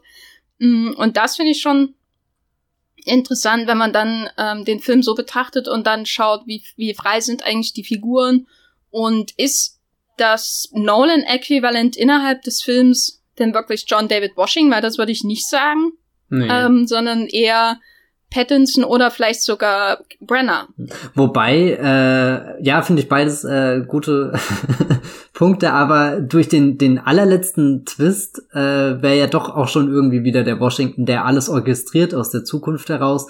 eine typische Nolan-Figur, die wirklich alles so weit geplant hat, dass quasi der Protagonist von einer Figur in der anderen, äh, in der Vergangenheit oder Gegenwart, je nachdem, wo auch immer, also zumindest nicht in der Zukunft, instrumentalisiert wird, die er dann wiederum instrumentalisiert und am Ende stellt sich heraus, beide sind instrumentalisiert und zwar von ihm selber. aber die, ja, kann ich nachvollziehen, aber die, was ist das klassische, die klassische Nolan-Aktion, das klassische Nolan-Moment in einem Film, was sich bei, gerade jetzt bei Tenet, bei ganz vielen Kritiken auch wieder findet. Für mich ist das das Erklären, das ich habe Wissen und muss es dir überbringen ich habe hier einen Plot und fehlt den aus und, und zeig dir, wie es funktioniert. Und dafür habe ich dann meinen Michael Caine, der dich, sich mit dir trifft und dir das erklärt, so in der Art. Oder ich habe äh, meinen ähm, Leonardo DiCaprio und schaffe eine künstliche Figur, damit Leonardo DiCaprio mit jemanden hat, mit dem er über den Plot reden kann, nämlich Anne Page und so weiter und so fort. Äh, und das sehe ich halt schon eher bei Pattinson zum Beispiel. Ähm, weil John David Washington ist für mich, ähm, trotz dieser Idee, dass er in Zukunft alles orchestriert hat, was wir aber nie sehen, ist für mich eher eine Ellen Page Ariadne Figur. Mhm. Ne? Also wir, wir lernen mit ihm diesen geheimen Plot kennen, wir lernen mit ihm dank äh, der Erklärung von Clemence Poesie das Funktionieren dieser Entropie kennen und dann kommt er quasi von Station zu Station, so wie Ellen Page in äh, Inception als Ariadne, hieß sie so? Ja, ne? Ja, äh, irgendwas von Station zu Station mhm. kommt. Ähm, und muss dann natürlich auch die Konsequenzen seiner Taten so dementsprechend äh, erlernen und ähm, deswegen war der Film natürlich dann auch äh, für mich teilweise doppelt ermüdend, weil er ja einfach bis zur letzten Sequenz nicht aufhört, dem armen John David Washington zu erklären, was Sache ist. Also das ist der Gipfel ist ja dann wirklich die finale Sequenz zwischen ihm und Robert Pattinson, wo der Pattinson, ne, man denkt, der ist jetzt endlich am Ende. Und dann muss der Pattinson ihm auch noch erklären, was er in der Zukunft machen wird. Wo ich auch dachte, oh, jetzt reicht's aber langsam. Also bei den letzten fünf Minuten hätte ich kein einziges Wort im Drehbuch verändert. Das ist ziemlich perfekt, was da geschrieben ich steht. Saß, ich saß nur da und hätte am liebsten laut aufgestöhnt, aber das Pärchen neben mir gestern hat das schon gemacht. So. Aus anderen Gründen, glaube ich. Als ich mal nicht aufs Handy geschaut habe. Oh, die gestern. Die haben gleichzeitig ah, ja, ja. die Handlung nachgelesen, die sie in den Minuten davor verpasst haben und dadurch wieder die Handlung verpasst, die gerade in dem Moment passiert. Weißt du, das ist ein Teufelskreislauf. Du kommst einfach nicht mehr raus. Das ist wie als hast du das Drehkreuz verpasst, um endlich wieder äh, geradeaus dich vorwärts zu bewegen. Hm. Wie, wie stehst du denn zu der Exposition? Nimmst du das überhaupt noch als Problem wahr? Ja, dazu habe ich jetzt, glaube ich, echt schon zu oft gesehen äh, ich genieße gerade einfach, wie, wie der Film komponiert ist, wie, wie wirklich, also was ich vorhin meinte, das, das meine ich total ernst, wie die Schauspieler manche Wörter aussagen, der Dialog mit äh, hier äh, Sir Michael Crosby, äh, hier Michael Caine, der den, den spielt, das, das ist keine Ahnung, stelle ich mir momentan die ganze Zeit vor, wie Christopher Nolan da steht und den Satz irgendwie mit sich selber die ganze Zeit spricht und schaut, wie kriegt er da wirklich alles runter, dass das einfach nur noch so schlank und flüssig da durchgeht und, und dann ist das ganze Gespräch auch irgendwie in diesem, diesem Etablissement, wo alles so fein ist und die Anzüge sind so fein, nicht fein genug, weil Brook Brothers won't cut it und weiß nicht, das ist so gigantisch und mein absoluter Lieblingsmoment ist da eigentlich auch so eine, so eine pure Expositionsstelle, nämlich wenn DePicchio und äh, Washington sich ähm, in Italien das erste Mal treffen, da oben auf diesem Berg stehen. Und im Endeffekt erklärt er, ja auch nur, was jetzt in den nachfolgenden Minuten passieren wird, wie sie sich kennengelernt haben. Also so, so, äh, sie denken sich ja da gerade, oder, oder er stellt das, das Alibi vor, was er sich ähm, ausgedacht hat. Und, und ich glaube, in einem, in einem anderen Kontext oder was auch immer in dem Tenet von einer anderen Zeitlinie wäre das die, die furchtbarste, trockenste, schlimmste Szene. Aber ich weiß nicht, da, da wirkt das für mich so, so gigantisch und groß, weil du hast auf einmal die Kulisse, du hast das Licht, was da reinfällt, die Kamera, die Bilder, da ist auf einmal fast schon sowas Romantisches dabei, wo dann auch irgendwie dieser, dieser total freie James Bond Gedanke mit äh, dazu kommt, der, der dann auch irgendwie in den Filmen ist, die, die Musik ist dann auf einmal nicht so, so, ja, knallend und, und fordernd und dröhnt, sondern auch eher so ein bisschen äh, leise im Hintergrund, hat fast schon so ein schwebendes Gefühl und, und wie John David Washington dann das Reden anfängt, wie, wie Elizabeth Debicki antwortet, das ist so ein Hin und Her. Es ist unmöglich, dass die Menschen diese Sätze gerade zum ersten Mal sagen, sondern die sind perfekt einstudiert, aufeinander abgestimmt und, und das vereint sich alles, als würden sie fast schon ein, ein Lied miteinander singen, was dann auch zu der Musik irgendwie passt. Und es gibt dann den, den Moment, wo äh, John David Washington sagt, äh, äh, äh, I met you at Chipley's oder irgendwie so. Ich glaube, das ist so der, der Cue quasi, sein Einsatz, wo, wo ich echt gleich das Gefühl habe, jetzt fangen sie wirklich das Singen an und, und da hebt dieser ganze Film für mich auf einmal ab und also gerade wenn ich momentan, wenn ich nochmal für Tenet ins Kino gehe, dann einfach nur um diese 30 Sekunden nochmal zu erleben, wo, wo der Film irgendwie in seiner Gesamtheit so wirklich vollkommen ist, obwohl es eigentlich nur eine Szene ist, die in erster Linie einen Zweck erfüllen soll, aber das, das, das ist schon so weit weg irgendwie, da, da lebe ich einfach nur noch äh, diesen, diesen puren Moment, diese Schauspieler da zu sehen vor der Kulisse, vor diesen Bildern mit der Musik, wie das alles zusammenkommt, wow. Ja, nee, ich habe einen anderen Film gesehen, aber wenn du schon die Bilder erwähnst, dann äh, wäre ja vielleicht ein Lob von heut von heute mal äh, angebracht dem Kameramann, weil so sehr ich diesen Film auch ähm, teils unerträglich fand, muss ich doch sagen, dass äh, ich froh bin, dass Wally Pfister nicht äh, äh, gedreht hat sein äh, Kameramann, mit dem er, glaube ich, bis The Dark Knight Rises gedreht hat. Kann das sein? Genau, ja? 2012 und Interstellar 2014 war dann der erste mit Heute mal. Und ja, Heute mal ist übrigens der Kameramann, der auch letztes Jahr schon den tollen Ad Astra gedreht hat. Ja, einen wesentlich ja. besseren Film übrigens. Ja, das äh, stimmt in der Tat. Aber in welchem Film warst du jetzt schon öfter? Das tut mir jetzt irgendwie leid, aber äh, ich bin gehe gar nicht so, ja, kann ich weiß gar nicht, warum ich so oft da, aber es ist gerade einfach Tenet im Kino, weißt aber du? Aber bei Ad Astra war es bestimmt auch öfter als viermal. Ja, Kann ich mich auch ja, erinnern, ja, dass Letterbox da, da auch geblüht hat, jedes Mal.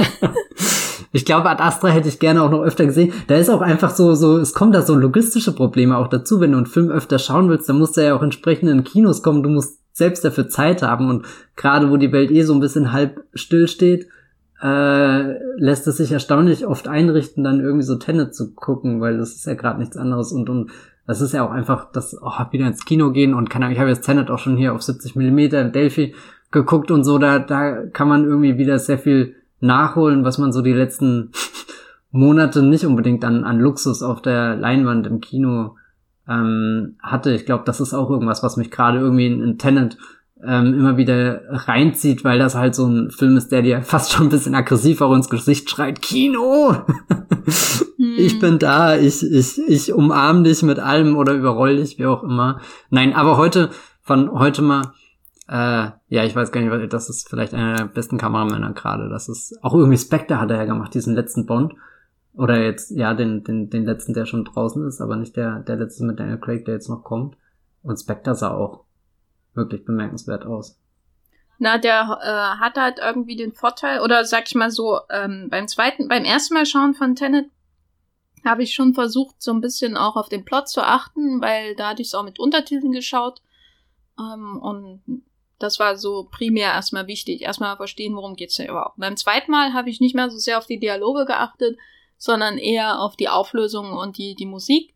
Ähm, und hatte schon das Gefühl, dass die Inszenierung von Nolan vielleicht bei den Action-Szenen ein bisschen gewonnen hat in den vergangenen Jahren, aber ich sag mal so, seine Dialogszenen und so weiter sind immer noch relativ schematisch. Ne? Also ähm, äh, niemand in Hollywood so glücklich, Schuss gegen Schuss zu drehen. Bei Wally Pfister ähm, war immer das Problem oder wurde zunehmend das Problem und am schlimmsten war es dann wirklich eine Dark Knight Rises, dass die Bilder mh, aufgrund dieser recht eintönigen äh, sage ich mal, Inszenierungsweise, die ja nichts Schlimmes ist. Also Schuss gegen Schuss, äh, sag ich nichts dagegen. Äh, große Innovation des Kinos vor 100 Jahren irgendwann. Ähm, nee, aber bei Wally Pfister war einfach das Problem, dass die Bilder immer flacher und leerer wurden. Je, je weiter die, die Kollaboration mit den beiden ähm, zu, äh, voranschritt, ähm, bis dann eben in The Dark Knight Rises dann einfach gar nichts mehr da war so. Die Bilder bestanden nur noch aus Gesichtern, die der Plot äh, vor, vorausgesagt haben. Und das war halt wirklich furchtbar in dem Film. Äh, ganz zu schweigen von der Inszenierung der Action und irgendwelchen Prügeleien und so, wo, wo ich dann auch damals dachte, aha, äh, das ist ja schon ein maximaler Rückschritt nach The Dark Knight. Und bei heute mal, heute mal habe ich das Gefühl, dass er ähm, den Nolan schon bereichert, weil die Bilder so plastisch äh, wirken und äh, atmosphärisch und gelebt. Also selbst wenn da nix äh, ist, so kannst du dir trotzdem genau vorstellen, wie das Restaurant in äh, dieser super Club in London ähm, noch aussieht, wenn man da durchgehen würde, in dem sich äh, ähm, ähm, John David Washington und Michael Caine treffen, zum Beispiel. Ähm, obwohl die Szene ja selbst auch ähnlich langweilig eigentlich im Prinzip, also langweilig wäre das Negative, ökonomisch könnte man es auch nennen, aber ökonomisch ist der Film nicht aufgrund seines ähm, seiner Dialoge, das ist alles andere als ökonomisch. Ähm, die die Expositions äh, der Expositionsdump, der da stattfindet, ähm, den Film könnte man bestimmt auch in der Hälfte der Zeit äh, äh, erzählen, so ohne diese Dialoge. Mm, und heute mal das Bilder geben irgendwie den, den äh, Nolan so das Gelebte oder den Anschein von, von gelebten Umgebungen und so, die, die sein Drehbuch eigentlich gar nicht hergibt, weil man sieht ja auch selten, wie da jemand mal einen Kaffee macht, ne, in seinen Filmen. Äh, Moment, macht, macht nicht Clemens Poesie zwar keinen Kaffee, aber sie macht sich einen Tee. Sie holt ihn nur raus. Sie, sie läuft mit ihrer, mit ihrem äh, Wasserkocher darum. Ich fand aber, ja. das war schon sehr viel Aufmerksamkeit. Zumal sie dann auch später John David Washington eine, eine, eine, eine Tasse äh, gibt und, und. Ja, und er hat dann später noch ein Espresso in der Hand, also dann auch so ist. Oh, das ist ja die beste Szene, wo so, oh mein Gott, wie sie da durch das Ding laufen und er, oh ja. Also es ist nicht, es ist, ich kann einfach nicht nachvollziehen, warum du im Film nur vier Sterne gibst, wenn du äh, den Espresso schon so geil findest. Ja, kann, er ist ja jetzt nicht so, so, es ist ja kein, kein Meisterwerk, kein, ja, ich weiß gar nicht. Ich würde den auch nur, das ist für mich, wenn ich alle Nolan Rankings würde, wäre er, glaube ich, auch irgendwie nur so in der Mitte. Ähm, aber er hat echt schon viele Details, in die ich mich total verknallt habe. Ähm, hm. Weiß auch gar nicht. Aber, Und der heute, der heute ist damit verantwortlich. Also heute definitiv. Also es ist nicht, wie gesagt, von, von Astra oder sowas, da ist er wirklich noch äh, meilenweit entfernt und auch Interstellar. Ähm, aber ich glaube, wenn, wenn heute von heute mal nicht der Kameramann gewesen wäre, dann, dann hätte dieser Film auch einen ganz anderen Vibe oder so. Ich meine, heute von heute mal kriegt's ja, also du, du hast ja gerade schon diesen Club in London erwähnt mit Michael Caine und da gibt's dann auch einer dieser, dieser Schuss-Gegenschussaufnahmen ist ja dann eben der ja, keine Ahnung, was, weil ich, halt dieser, dieser Shot, wo äh, Michael Caine ab seinem Bauch irgendwie im Bild ist und äh, irgendwie die, dieser Raum, du, du merkst schon richtig diese Britishness, wie, wie uralt, wie, wie traditionell dieses Gebäude ist, wie, wie, wie schwer und, und dunkel das Holz irgendwie im Hintergrund ist, der Tisch, an dem er sitzt und, und, und irgendwie, ich meine, du schaust ja eigentlich John David Washington an und siehst einen Mann in der Blüte seines Lebens, der vermutlich den besten Anzug trägt, den er je getragen hat, aber irgendwie verstehst du dann auch, warum Michael Caine doch noch irgendwie den besseren Anzug hat, einfach wie es gefilmt ist, weil da dann so ein, so ein ganz leises, vorsichtiges Licht irgendwie reinfällt, was diesen doch sehr, ja, keine Ahnung, Michael Caine trägt halt einen schwarzen Anzug mit seiner, was ist das, so ein bisschen gelblich, äh, Krawatte oder so, das sieht auf den ersten Blick nicht spektakulär aus, aber wie das illuminiert ist, da ist äh, Michael Caine vom Himmel herabgestiegen, um nochmal schnell in diesem neuen Hallo zu sagen.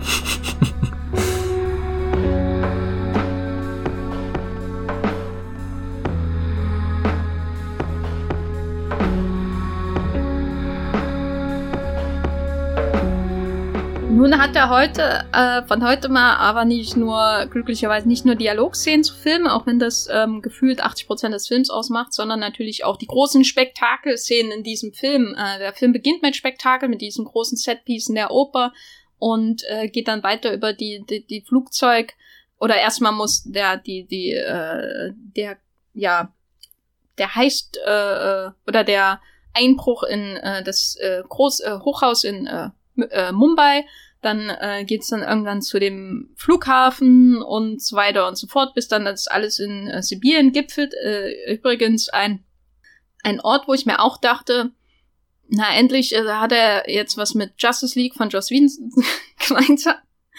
Äh, ein großes Finale in Prach, in der Prache. Ähm, Gibt's denn für dich ein Lieblings-Setpiece, wo du denkst, der Film erreicht wirklich da, ähm, oder die Inszenierung erreicht da wirklich alles, was aus diesem Konzept äh, im Umgang mit der Zeit herauszuholen ist? Oh, das ist schwer. Ähm, aber weil du jetzt gerade speziell Umgang mit der Zeit sagst, da kann man ja das Opening nicht unbedingt nehmen, weil da dieses Zeitelement ja wirklich nur ganz beiläufig am Ende zum Vorschein kommt. Aber generell finde ich, den Anfang schon mit einer der, der stimmigsten Szenen überhaupt, wie das da alles aussieht. Ähm, ich glaube, für mich ist der Flughafen in Kombination mit äh, auch dem dem Inversionsmoment irgendwie so so das das das tollste irgendwie weil weil du hast wirklich das Gebäude vor dir du du siehst wie du da reinkommst du siehst was da für Menschen verkehren was da so ein bisschen der Tonfall ist was der Hintergrund von dem Gebäude ist warum das existiert. Und äh, eine meiner absoluten Lieblingseinstellungen ist dann wenn äh, sie quasi invertiert ähm, wieder zurückgehen und mit äh, dem der der der Liga, auf der Elizabeth Debicki dann hier verpackt ist in dieser Silberfolie, wenn sie da dann quasi rückwärts rein in den Flugzeugcrash rennen und und das ist immer so ein äh, Bild, was ich ganz stark finde, weil da auch irgendwie so der der Film sich für mich nochmal zusammenfügt, zusammenzieht, irgendwie so ein bisschen tighter wird und ja, keine Ahnung, wo ich auch das Gefühl habe, da, da, da ist mit einer der, der Peaks von, von wie, wie die, die Farben gerade aussehen. Du hast da irgendwie diese Dunkelheit, du hast das Feuer, du hast aber auch die, die, die bläulichen Lichter, die da mit äh, drin sind, äh, die, die Uniform und ich weiß nicht, das ist, wo, wo der Film ästhetisch für mich äh, äh, einer der Momente am meisten Sinn ergibt. Ich bin auch ein ganz großer Fan von äh, dem, dem Licht im äh, Finale, wenn sie da in dieser verlassenen Stadt ähm, kämpfen, auch wenn das irgendwie die Szene ist, wo halt am meisten Kuddelmuddel ist und und da ist dann der das das Italien äh, als direkter Kontrast auch irgendwie das äh, weiß nicht das stärkere. Ähm, aber ja keine Ahnung er hat da so ein paar Shots von von Helikoptern die fliegen vorwärts und rückwärts oder so. Da da habe ich schon das Gefühl dass der Film so wirklich alles noch mal raus holt aus diesem invertiert und äh, nicht invertiert und und wenn das Gebäude irgendwie unten explodiert, sich aufbaut, oben explodiert, äh, sich äh, aufbaut, wieder zusammenstürzt, weißt schon, wo die zwei Raketenwerfer da mehr oder weniger gleichzeitig ähm, reinschießen, das sind schon sehr sehr eindrucksvolle Dinge, die die einfach vorwärts und rückwärts zu sehen. Da, da das ist auch manchmal so ein Moment, wo ich mir wünschen würde, er hätte gar nicht so viel weil dann könnte man sich mehr auf, auf eine Bewegung ähm, fokussieren. Das ist halt in dem Finale echt ein bisschen anstrengend. Da ist schon viel von dem, von der Hektik, von dem Chaos mit dabei, was du auch irgendwie in Dunkirk hast, wenn die Soldaten über den Strand rennen und du äh, desorientiert bist. Und das ist ja auch irgendwie Teil des Konzepts. Ich meine, das ist ja ein Kleinkrieg, der da auch wirklich dann äh, stattfindet, also nicht mehr nur noch ein kleiner Heist irgendwie. Auf der Autobahn ist ja ganz schön, wo du, wo du dann die, die Vogelperspektive hast und, und dann perfekt siehst, wie die Autos da angeordnet sind. Das ist natürlich auch sehr reizvoll, was, fast wie bei so, so einem Modell, Bahn oder Modellstrecke, wo du da irgendwie so bauen kannst und dann, kommt noch dein, dein Feuerwehr-Autolieder hingefahren. und ich liebe den Moment, wenn du siehst, äh, John David Washington liegt auf dem Ding, zündet gerade den Sprengsatz, dann fährt die Leiter wieder rüber und dann siehst du, wie die Rauchwolke in der Luft hängen bleibt, aber sich dieser ganze Zug an Fahrzeugen, die da in Höchstgeschwindigkeit über den Highway rasen, weiter bewegt. Das ist auch so, so ein purer Moment, wo ich mir denke, Gott sei Dank hat Nolan irgendjemand so unfassbar viel Geld gegeben, dass er das einfach einfangen kann. Ja, ich glaube, das mit dem Flugzeug gefällt mir, also die erste Version. Ja. Die gefällt mir, glaube ich, auch von allem am besten. Ich mag immer Teile dieser, dieses Highway-Heists. Ähm, da habe ich dann aber das Problem, dass er unfähig ist oder seine Schnittmeisterin oder wer auch immer da dann dafür verantwortlich ist, einen so bei den verschiedenen, in den verschiedenen Fahrradkabinen sinnvoll mhm. zu orientieren. Also ich finde, ich schaue mir das immer ganz genau an und dann habe ich trotzdem Probleme herauszufinden, wenn er jetzt zu Fahrerkabine Y schneidet, wer, äh, wo die sich jetzt eigentlich gerade befindet. Ist das die äh, auf der vorderen, in dem vorderen ähm, Laster, der das Auto blockiert äh, oder so?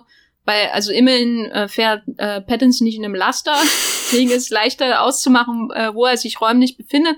Aber das sind wieder so Elemente, wo ich mir denke, ach, ähm, da sind, ist schon eine Besserung da im Vergleich zu diesen ähm, ja, diffusen, der, zur diffusen Inszenierung in The Dark Knight zum Beispiel, wo es ja ähm, auch im, eine ähnliche Szene im Grunde gibt, nur nachts eben. Ähm, und also gibt Nolan einen großen Laster und er wird glücklich, glaube ich. ähm, aber es, es ist schon besser. Teilweise es ist auch teilweise klarer und ähm, stringenter inszeniert und nicht nur, ich schmeiß jetzt alle Bilder an die Wand, die ich finden konnte. So, aber irgendwie ähm, fehlt mir da was. Äh, Gerade weil der Film so viele Elemente enthält, die ich ähm, ähm, eigentlich in anderen Filmen liebe. Also ich, ich liebe das Finale von Fast and Furious 6, zum Beispiel mit dem Flugzeug und so. Ich muss und, auch total äh, an Fast and Furious denken. aber bei Nolan habe ich immer dieses Konzept und ich freue mich schon, wenn es losgeht so, weil ich weiß, alle Elemente, die da sind, gefallen mir normalerweise, wenn sie aufeinander brechen, ineinander rammen oder wenn der heißt, ähm, so funktioniert eben mit einem Flugzeug, das irgendwo reinfährt oder mit mehreren Lastern oder so. Das hat mich auch an Mission Impossible, hat den letzten Mission Impossible erinnert in Paris. Mhm. Und irgendwie, wie es dann zusammenkommt, da fehlt's mir dann. Da fehlt mir, glaube ich, der Rhythmus, da fehlt mir auch so die inszenatorische Stärke einfach, dass dann, äh, wie es halt zum Beispiel jemand wie Christopher McQuarrie ähm, mit seinem Team dann halt auch schafft, so dass es dann nicht nur die Idee da ist, sondern auch der Funken, dass das wo es dich dann halt vom Hocker reißt, weißt du, durch alle, alles, wie das zum richtigen Zeitpunkt genau zusammenkommt, so in der Art.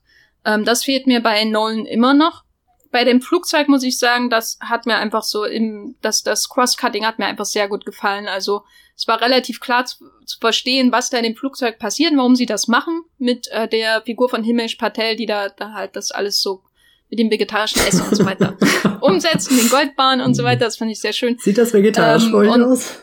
genau, und äh, äh, äh, das Crosscutting dann halt, wie sie da drinnen ähm, was ja auch sehr gut vorbereitet wurde, wie sie da drinnen dann halt ähm, von Tür zu Tür äh, rennen und so weiter und so fort hinterher. Ähm, und man hat ja die Architektur dieser Räume hm. schon vorher schon gesehen durch den Besuch von Robert Pattinsons Figur dort ähm, in einer schönen Montage und so weiter. Ähm, das hat mir schon sehr gefallen. Ähm, auch dieser erste Kampf mit dem invertierten John David Washington. Da ist auch noch so ein so. richtiger Thrill, sowas Ungewisses da, wo sie in den Raum gehen und davor sagen sie ja schon auf der Karte, ich kann nicht ausfindig machen, was hier genau sein soll und dann sagen sie später, oh, wir sind nicht allein. Da, da ist auch noch mal so ein ganz anderes Level an, an Spannung oder, oder irgendwie Suspense erreicht, wo du, wo du, wo einfach die Ungewissheit so, so groß ist und dann siehst du die Einschusslöcher und dann sagt er noch, äh, nicht anlangen oder so, oh Gott, was passiert da jetzt? Gleich das, das fand ich auch ganz toll. Und äh, ganz wichtig finde ich das Element mit, äh, sie müssen die Luft anhalten. Das bringt hm. irgendwie, du hast diese Riesenbewegung von einem ganzen. Und den Countdown. Genau, immer. von, von einem Flugzeug, der da der, der reinprischt und, und dann sind da aber auch zwei Personen, die einfach mal die Luft anhalten müssen und mit ihren dünnen Dietrich das Schloss knacken und, und, und dann bricht der auch noch ab. Also so weißt du, auf der einen Seite rammt das Flugzeug fast den halben Flughafen vom Platz. Und auf der anderen Seite hängst du da an so einem kleinen Schloss. Also so irgendwie sehr schön auch mit Größenverhältnissen gespielt. Da ist der, der, die, die Autoverfolgung sagt, diese Highway-Szene schon ein bisschen, ja, stumpfer. Weiß nicht, ob das das Wort ist.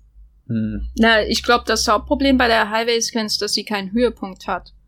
Die, der Höhepunkt. Die hört einfach auf. Äh, so. Und, und das, das Drama spielt sich ja dann eher in den, den Kabinen des Drehkreuzes ab. Und was halt bei dem Highway, also bei dem ist einfach nicht so viel Gespür da, weil das auch der Moment ist, wo halt der Soundtrack sein, sein mega pochendes Stück irgendwie auspackt. Also äh, ich, ich glaube, das, das lässt sich dann auch irgendwie einfach viel an dir vorbeirauschen, weil, weil halt die Musik da in dem Moment auch so, so rein hämmert und du dann gar nicht entkommst und das fängt ja mit dem Moment an, wo John David Washington auf das Feuerwehrauto steigt, dann kurz diesen, diesen so dran klopft, wo ich mir dann auch frage, Moment, hat das jemals irgendjemand gehört, der da vorne in der Fahrerkabine sitzt? Aber dann denke ich mir, gut, die haben jetzt nicht die Soundtrack-Beschallung, die wir im äh, Kino haben, aber der, der stampft ja dann richtig, der holt ja fast schon Luft ein, das ist, da muss ich fast denken, wie wenn bei der Titanic äh, anfängt hier, wenn die Triebwerke hier und so und äh, das ist dann so so richtig so eine Maschinenbewegung, wie als als würde jede Note irgendwie so so so so so den Zylinder irgendwie zum Ausdruck bringen, der sich da äh, keine Ahnung in den Motoren äh, bewegt, also vor allem halt noch mal ganz viel Gewalt und Überwältigung.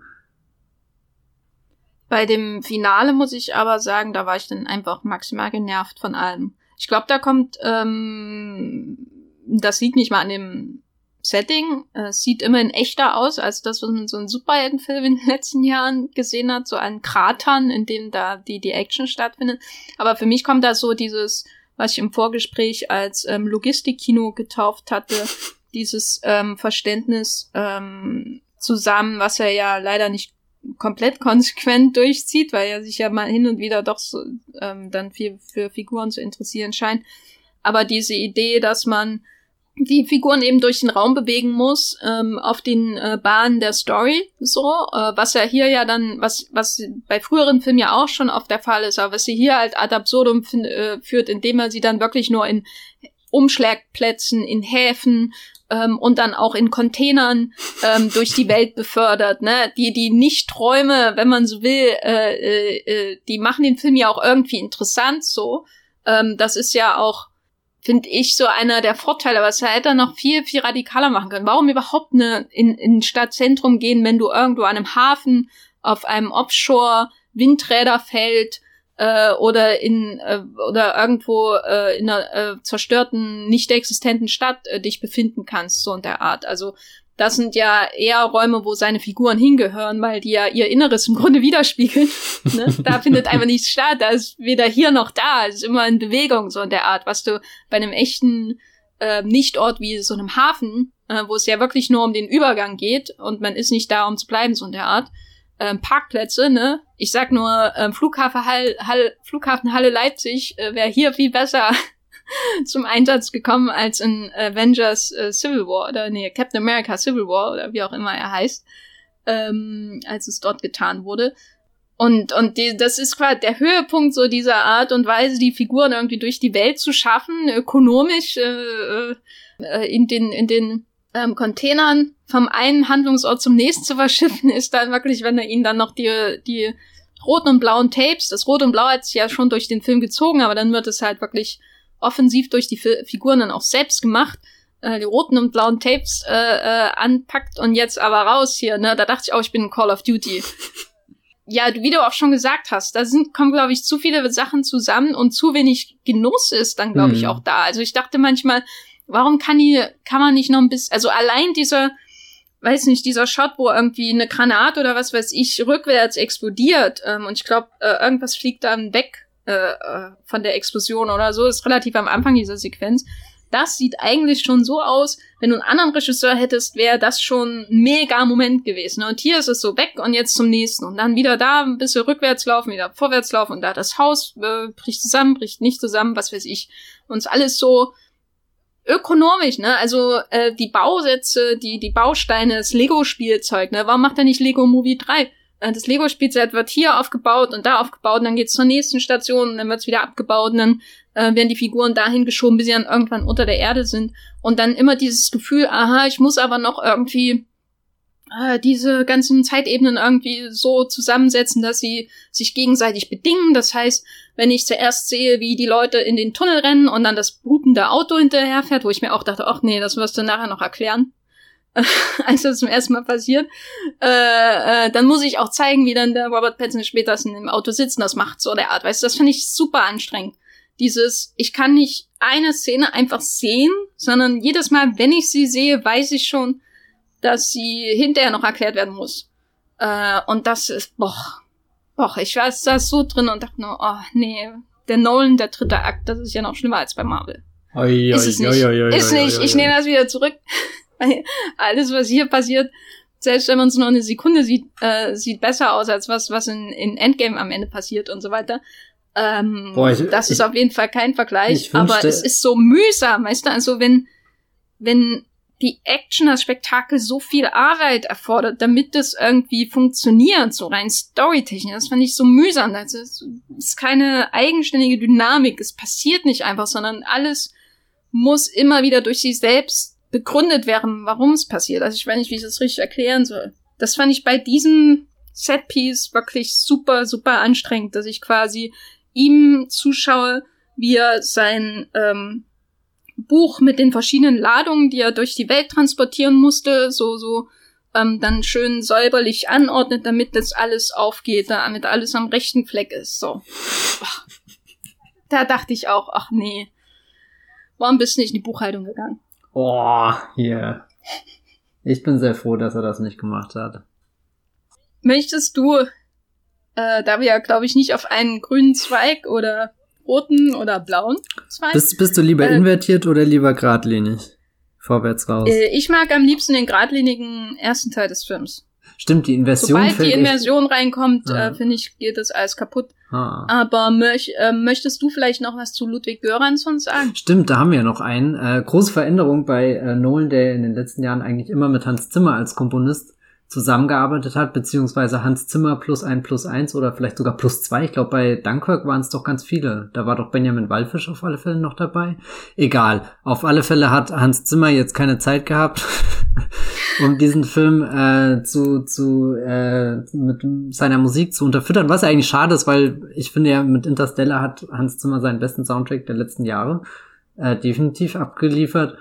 Und äh, äh, ich habe immer das Gefühl, bei, bei Nolan, da, da steckt immer noch ein bisschen mehr äh, Inspiration oder so drin. Ich fand das ganz interessant, die Analyse bei ähm, Dunkirk, die sie mal von dem Soundtrack gemacht haben. Ich weiß auch gar nicht, was da der Zaubertrick war. Und ich meine, um Gottes Willen gehört habe ich das auch nicht. Erst später, als es jemand dann wahrscheinlich bei Vox oder so aufgeschlüsselt hat, wie irgendwie die Musik, die verschiedenen Bewegungen ähm, im Film, dass du da diese verschiedenen Zeitebenen äh, äh, hast, die äh, ja eigentlich, äh, keine Ahnung, das eine dauert einen ganzen Tag, das andere nur eine Stunde und irgendwie geht es trotzdem zusammen und die Musik hat das irgendwie imitiert. Ich weiß jetzt leider nicht mehr, wie der Kniff war, aber das fand ich einfach ganz äh, spannend, das äh, mal so anzuschauen. Auf alle Fälle jetzt Ludwig Göransson, der ja gar kein Unbekannter mehr ist, der hat ja auch schon viel mit äh, Ryan Kugler zusammen gearbeitet, äh, da, dadurch ist er berühmt geworden und dann hier eben äh, Black Panther ähm, und ja, was hat er noch? Ah ja, genau, den Mandalorian.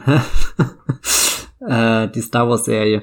Und da war ich wirklich sehr gespannt, weil, weil ich hatte ähm, Ryan Kugler vor allem bisher im Kopf, dadurch, dass er sehr viele Fanfaren und so ein Zeug zum Einsatz... Meinst Ludwig Göransson? Äh, ja, Ludwig Göransson im Kopf, dass er ganz viele Fanfaren und sowas ähm, einsetzt, was ich mir immer eingeredet habe, das kommt halt, weil, weil, weil, weil er mir bei dem Creed-Film das erste Mal besonders aufgefallen ist. Und Creed basiert ja wiederum auf Rocky und bei Rocky hast du ja auch dieses Main-Theme, was äh, diese Fanfaren ähm, dabei hat und bei der Mandalorian-Serie hat er ja dann auch nochmal jetzt ein, eine ganz reiche Welt irgendwie an, an äh, auch Star Wars untypischer Musik geschaffen. Und dann dachte ich mir, wenn, wenn jemand das bei Star Wars hinkriegt, die ja so von, von John Williams und seinen Harmonien geprägt ist, dass er da so, so einen ganz anderen äh, Vibe irgendwie mit reinbringt, dann ist das ja bestimmt auch jemand, der bei ähm, Christopher Nolan so ein bisschen gegen dieses äh, gegen dieses, ja, ans Zimmer dröhnen, das hört sich irgendwie so negativ an, aber äh, da hatten wir ja auch bei Inception drüber gesprochen irgendwie, dass, dass, dass da halt in dieser Kombination Regisseur und Komponist irgendwie so, so ein Sound entstanden ist, an dem sich Hollywood irgendwie seitdem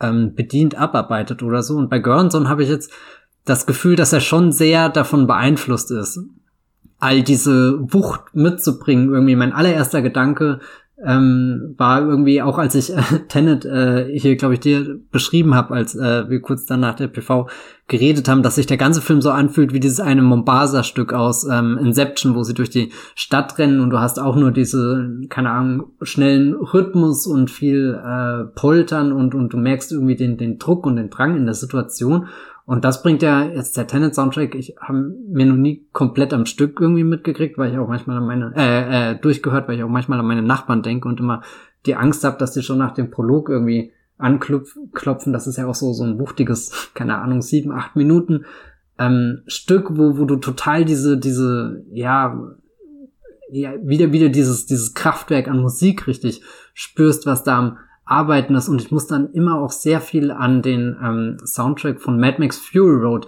denken, der ja im Film selber durch die, durch die Kriegstrommeln quasi und den, den, den Gitarristen auch irgendwie abgebildet ist, die da die, die Herrscher an, an Kriegern anleiten, wenn sie da durch die Wüste fahren. Was heißt anleiten? Richtig antreiben, fast schon wie, wie auf so einem, keine Ahnung, Sklavenschiff gibt's doch auch so einen Trommler, der da am Anfang den, den Takt vom Rudern vorgibt. Oder so. So kann man fast den Soundtrack auch ein bisschen sehen. Aber je öfter ich den Film jetzt geschaut habe, desto mehr mag ich auch irgendwie äh, das, das, das Ruhigere, was Ludwig Göransson ähm, mitbringt. Und ich meine, das ist jetzt auch kein großer Unterschied zu Hans Zimmer. Der hat das ja auch dann in, in keine Ahnung, in Stellar, Interstellar sind ja die stärksten Stücke, vielleicht gar nicht mal die, die großen Orgelstücke, obwohl die schon sehr, sehr kraftvoll sind, sondern auch äh, das Ruhige, wo du, wo du eher die, die, den, den, keine Ahnung, den dünnen Lichtstrahl siehst, wie er weit ins äh, Universum geht oder so. Das bringen ja für mich viele ähm, Stücke auch irgendwie äh, zum Ausdruck. Und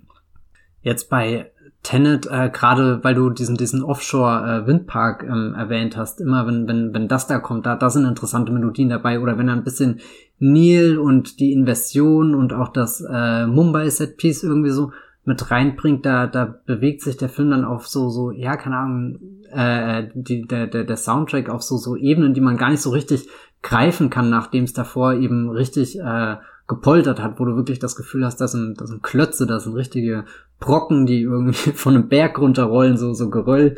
Äh, und es wird zu einer immer größeren Welle und dann auf einmal ist der Film richtig äh, ruhig und, und dann auch wieder das äh, Schwerelose, was ich vorhin schon bei dieser einen Italien-Szene erwähnt habe, was ich dann irgendwie ein ganz erstaunliches Element in der Musik finde, die sich dann da reinbringt und, und dir auch wieder diesen, ja, weiß nicht, ob man bei dem Film von einem träumerischen äh, Aspekt reden kann, aber irgendwie kommt das äh, für mich doch immer zum Vorschein, wenn ich das Gefühl habe, er hat sich bei James Bond gerade eben diese paradiesischen Locations irgendwie auch abgeschaut und, und dann hat er eine Musik, die da mit träumt und äh, schwärmt und so. Also ich finde ihn schon einen sehr interessanten Soundtrack und vor allem einen Soundtrack, der besser wird, weil eben mein erster Eindruck war mit, naja gut, Göransson ist halt irgendwie nur in so einer äh, Hans Zimmer Schattenschiene gefahren äh, das glaube ich jetzt definitiv nicht mehr, nachdem ich ihn mehrmals irgendwie drauf geachtet habe.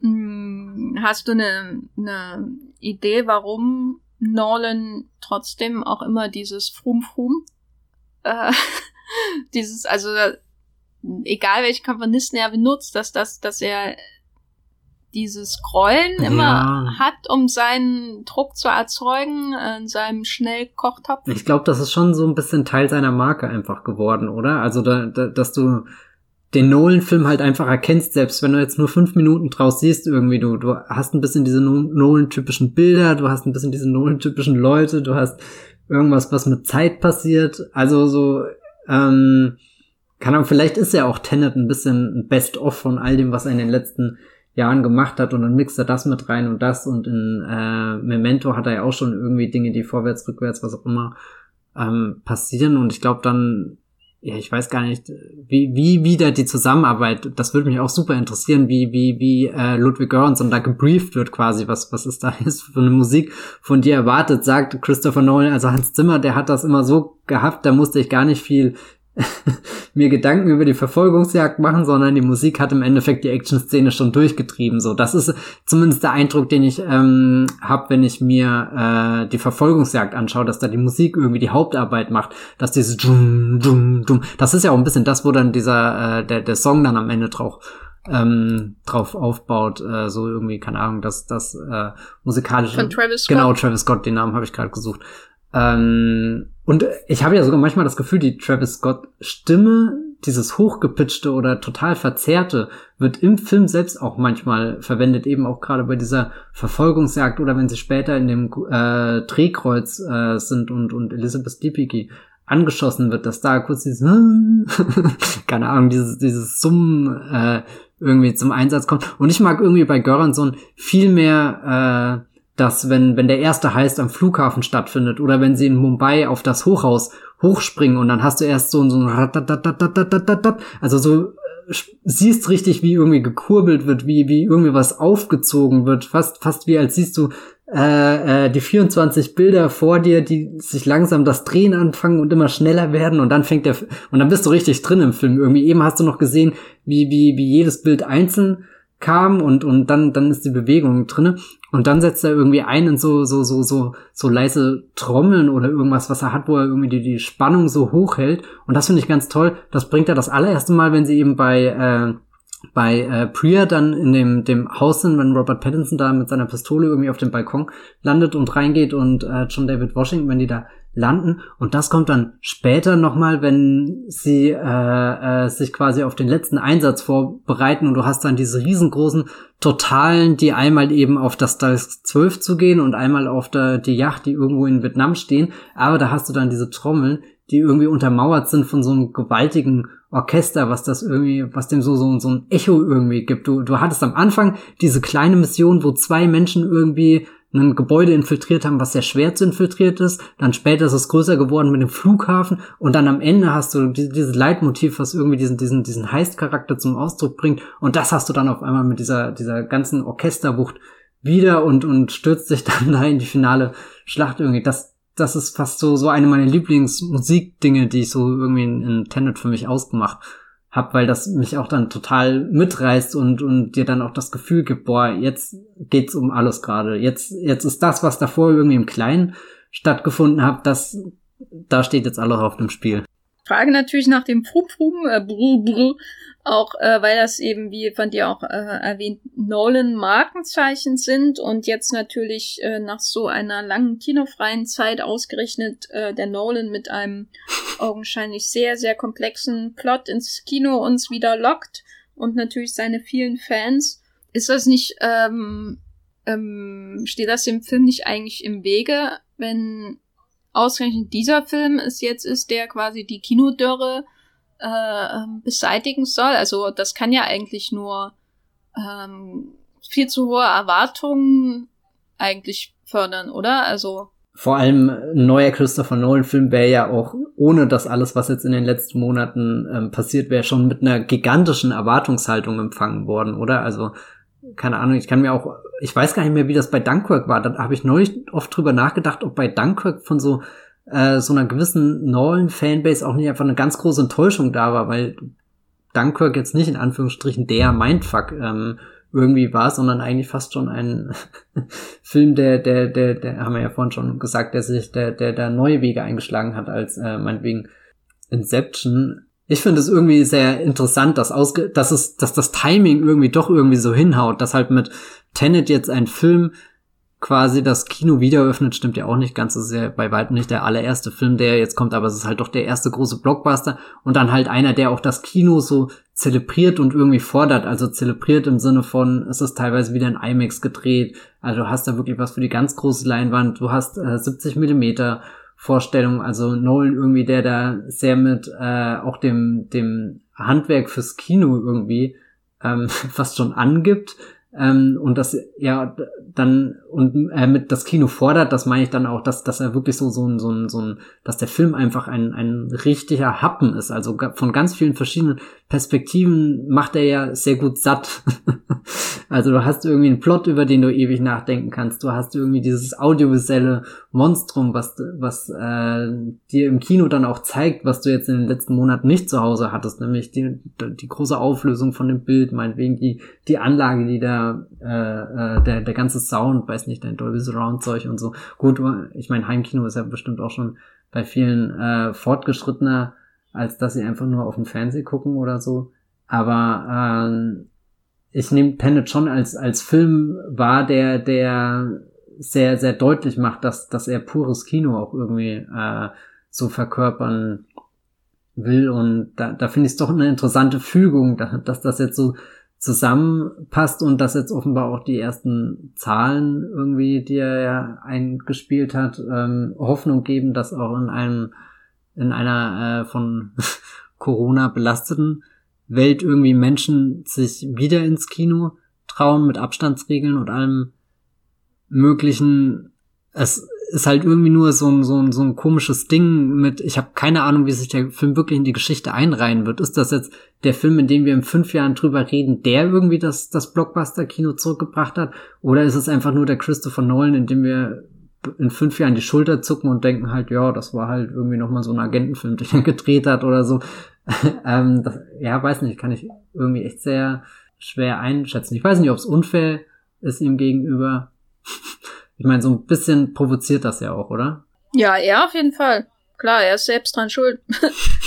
ja, ich finde es halt interessant, dass so ein kalter Film das Kino aufmacht, weil, wie gesagt, ähm, das heißt zwar am Anfang, ähm, das geht um Intuition und Gefühl, aber das ist ja nicht unbedingt was, was der Film wirklich auf einer, auf der Oberfläche zumindest einlöst. Wenn man jetzt ähm, so nach Mikrogesten sucht und so, dann findet man sicherlich Gefühl, ähm, auch in jetzt äh, speziell die Beziehung zwischen Robert Pattinsons Figur und John Derek Washingtons Figur und so, wenn man sich so tief auf den Film einlässt, dann findet man das und ähm, mit der, Biggie-Figur wird es einem vielleicht sogar äh, äh, aufgezwungen, so, ähm, durch die Art und Weise, wie manipulativ dieser Handlungsstrang ist, ähm, weil sie ja die äh, kontinuierlich in die Opferrolle sogar durch den Protagonisten ähm, gedrängt wird. Also ich komme ich kann komm nicht los von ich komme nicht los von der äh, The Biggie Storyline, aber tendenziell ist es ja doch ein sehr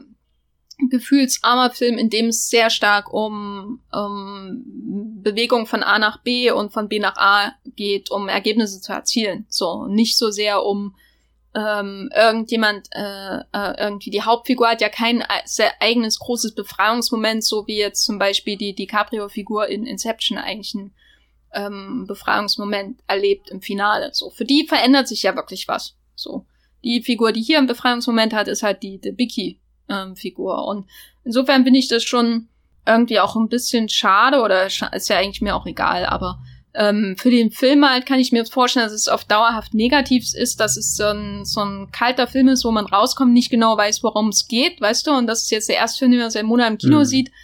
Ähm, und ich glaube, das wird zu viel Enttäuschung führen. Ähm, aber andererseits haben es die Nolan-Fanboys ja verdient. Ne? Aber also so, ja, verstehe ich total, was du sagst, alles. Aber eben auch, was ich meinte, das ist so ein Film, der satt macht, im Sinne von, naja gut, aber du hast jetzt diesen Film gesehen und der würde dir jetzt auch erstmal für zwei Monate reichen, um drüber zu reden irgendwie, weil du kannst ja wirklich viel drüber reden. Ich meine, wir reden jetzt hier schon in Podcast. Kann man da wirklich viel drüber reden? Oh. Ich musste den nochmal schauen, weil ich irgendwie den sofort wieder vergessen habe. Okay, kann. Also so. Nicht, weil ich irgendwie wollte. Ich hätte gern nur neun Euro für ausgegeben und nicht 18 Euro. Äh, muss ich sagen, wenn ich nochmal reingehe, kann ich mir auch bald Mulan kaufen. ist das wirklich ein Film, mit dem man viel reden kann? Weil ich, ich kann mir vorstellen, dass er am, Ende so ähm, ähm, ähm, überladen ist, dass ähm, es man vielleicht so den letzten roten, das, die letzte Faser des roten Fadens auch äh, verliert, weißt du, als Otto Normal ähm, Zuschauer, der den Film nicht zehnmal im Kino sieht, um darüber zu reden. Aber du, weißt du, dieses ist das vielleicht schon ein bisschen zu viel. Dann hat man komplett den Faden verloren und, und weiß gar nicht mehr, was, was abgeht. Oder ist vielleicht auch ein Problem, dass der Film kein offensichtliches Thema hat aus ähm, freier Wille. Aber wenn ich rauskomme, dann diskutiere ich ja normalerweise nicht über freien Willen oder so. Äh, also ist anders jetzt als bei Inception, wo du rauskommst und sagst, ist das jetzt umgefallen oder nicht? Hättest du lieber äh, am Ende überlegt, war das jetzt die rote Schnur oder war das nicht die rote Schnur des Films, die Robert Pattinson an seinem äh, Rucksack hat? ach, das mit der Schnur fand ich auch so, ach nee. Oh, das war brillant. Aber nee. Ich war, nee, das sind halt alles so Filmmaking 101 Sachen. Aber ich finde das irgendwie cool, dass er das so wirklich aus der Ferne sieht, dass der Zug auf einen zufährt, so in der Art. Finde ich aber eigentlich cool und fast ein bisschen sympathisch, dass er das einfach so drin hat. Nee, aber nochmal zu dem Ding. Also so rein von mir persönlich, wie ich Tenet jetzt wahrgenommen habe, wie ich dies, dem entgegengefiebert habe und ich habe persönlich auch sehr gehofft, dass der nicht nochmal verschoben wird irgendwie. Ich weiß nicht, was dann so so so innerlich mit mir passiert einfach wäre. Also so, da muss ich schon irgendwie sagen, ich habe diesen Film sehr gebraucht dass der jetzt da ist, dass ich den gerade so oft im Kino gucken kann und, und ich weiß gar nicht, also so irgendwie, das, das hat mich schon wieder sehr belebt, einfach, dass, dass das jetzt existiert. Gut, dann bin ich froh, ähm, dass der Christopher den für dich ins Kino geprügelt hat. Hast du denn ein Fazit zu Tenet? Ja, schaut euch den Film mit Sicherheitsabstand im Kino an. Ich würde sagen, tragt eure Masken bitte auch im Kino äh, und guckt nicht nebenbei auf euer Handy und macht die ganze Zeit rum, wenn ihr in derselben Reihe sitzt wie ich, weil das geht einem super auf die Nerven. ähm, in jedem anderen Film könnt ihr das gern machen, aber nicht bei Tenet, da muss ich doch, da muss ich doch aufpassen. Nee, ich war, ich fand ihn schlecht. Ähm, ich finde die, die ersten, wie gesagt, erste 30 Minuten, da wirkt der Nolan regelrecht befreit und da dachte ich auch, na, ich mochte ja auch ähm, Dunkirk, da dachte ich auch, oh nein, schon der nächste Nolan-Film-Folge, der mir gefällt. Aber dann hat er zum Glück dasselbe gemacht, was er sonst immer macht. Und dann war es leider ein, ein also dann war es wirklich ähm, Treibsand äh, für mich, der Film, aus dem ich mich rausgekämpft habe ins Licht. Ja. und dann habe ich den deutschen Super-Endfilm Freaks bei Netflix geschaut und wusste, ah, es gibt immer noch was, was schlechter ist als Tenet. Das ist so. doch beruhigend. Aber mal, ja. mal eine ganz andere Frage. Mit welchem Film, mit welchem großen Blockbuster hättest du lieber das Kino wieder eröffnet? James Bond. Ja, das wäre schon geil gewesen, geil. Ja. ja, also wenn nicht Fast and Furious 9, ähm, auf James Bond habe ich mich schon gefreut, trotz der überladenen Backstory, die anscheinend wieder eine Rolle spielen wird und die niemanden interessiert. Hallo? Ähm, wenn, dann will ich schon einen richtigen Bond sehen und nicht ähm, 20 Minuten Bond und äh, 130 Minuten Inception 2. Mein, mein Tipp ist, wenn euch Tenet gefällt, Dann schaut Déjà Vu von Tony Scott, weil der quasi alles, was ich jetzt an, an Mangel an Emotionen äh, bemängel, auch ähm, bei Tenet ähm, quasi aufholt, so. Also Déjà-vu ist quasi die, das ähm, verzerrte Spiegelbild von Tenet. Das ist die invertierte Entropie-Version von Tenet, die, die auch fundamental besser inszeniert ist als Tenet. Und ähm, auch die Pop-Version von Tenet, die aber ähnlich, was ich, was ich aber ein letztes positives Wort zu Tenet ähnlich herangeht an die Erklärung der Technik, nämlich einfach so, so ist es jetzt. Ne? und das mochte ich an Tenet schon, dass da nicht nochmal der Michael Caine sagten, 20 Minuten hier ist die logische Begründung, warum das alles so ist, wie es ist. Sondern da einfach drüber hinweggeht. So, da kann er ruhig noch mehr in diese Richtung gehen. Einfach drüber hinweggehen, so ist es jetzt, akzeptiert es. Weiter im Plot.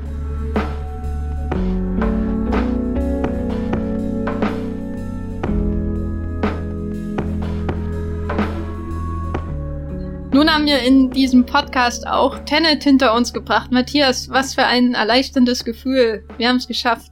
Also ich bin erschöpft. Wie nach der ersten Tenet-Vorstellung. Ich, ich, muss mir jetzt erstmal hinlegen und mich erholen. und gleich nochmal in Tenet gehen heute Abend. Ja, zur Beruhigung. Wo kann man dich denn außerhalb dieses ähm, Podcasts finden? Ihr könnt mich auf Twitter finden. Da schreibe ich als Bibelbrox mit 3e oder ganz normal als Matthias Hopf äh, über Sachen und Dinge, meistens Film verbunden. Oder auf Moviepilot, da habe ich zum Beispiel gerade etwas bestimmt über Tenet geschrieben. ähm, ja, ansonsten könnt ihr meinen Blog schauen, äh, das Filmfilter, da ist der neueste Text zu dem tollen Charlie Kaufman-Film erschienen, der gerade auf Netflix streamt, I'm Thinking of Ending Things. Ja, ich bin auch bei Movieplot zu finden als Jenny Jacke oder The Gaffer, bei Twitter als Gafferline mit Doppel-F. Bei, bei Letterbox könnt ihr mir auch äh, folgen und immer sehen, was ich für schrecklich Deutschfilme bei Netflix schaue. Und zwar bei The Unterstrich Geffer. Und ja, wir danken euch recht herzlich fürs Zuhören. Bleibt gesund, passt auf euch auf. Wenn ihr ins Kino geht, schützt euch, schützt eure Umgebung, wenn ihr das tut. Wenn ihr zu Hause bleibt, verstehe ich es auch. Wir hören uns beim nächsten Mal. Ciao. Tschüss.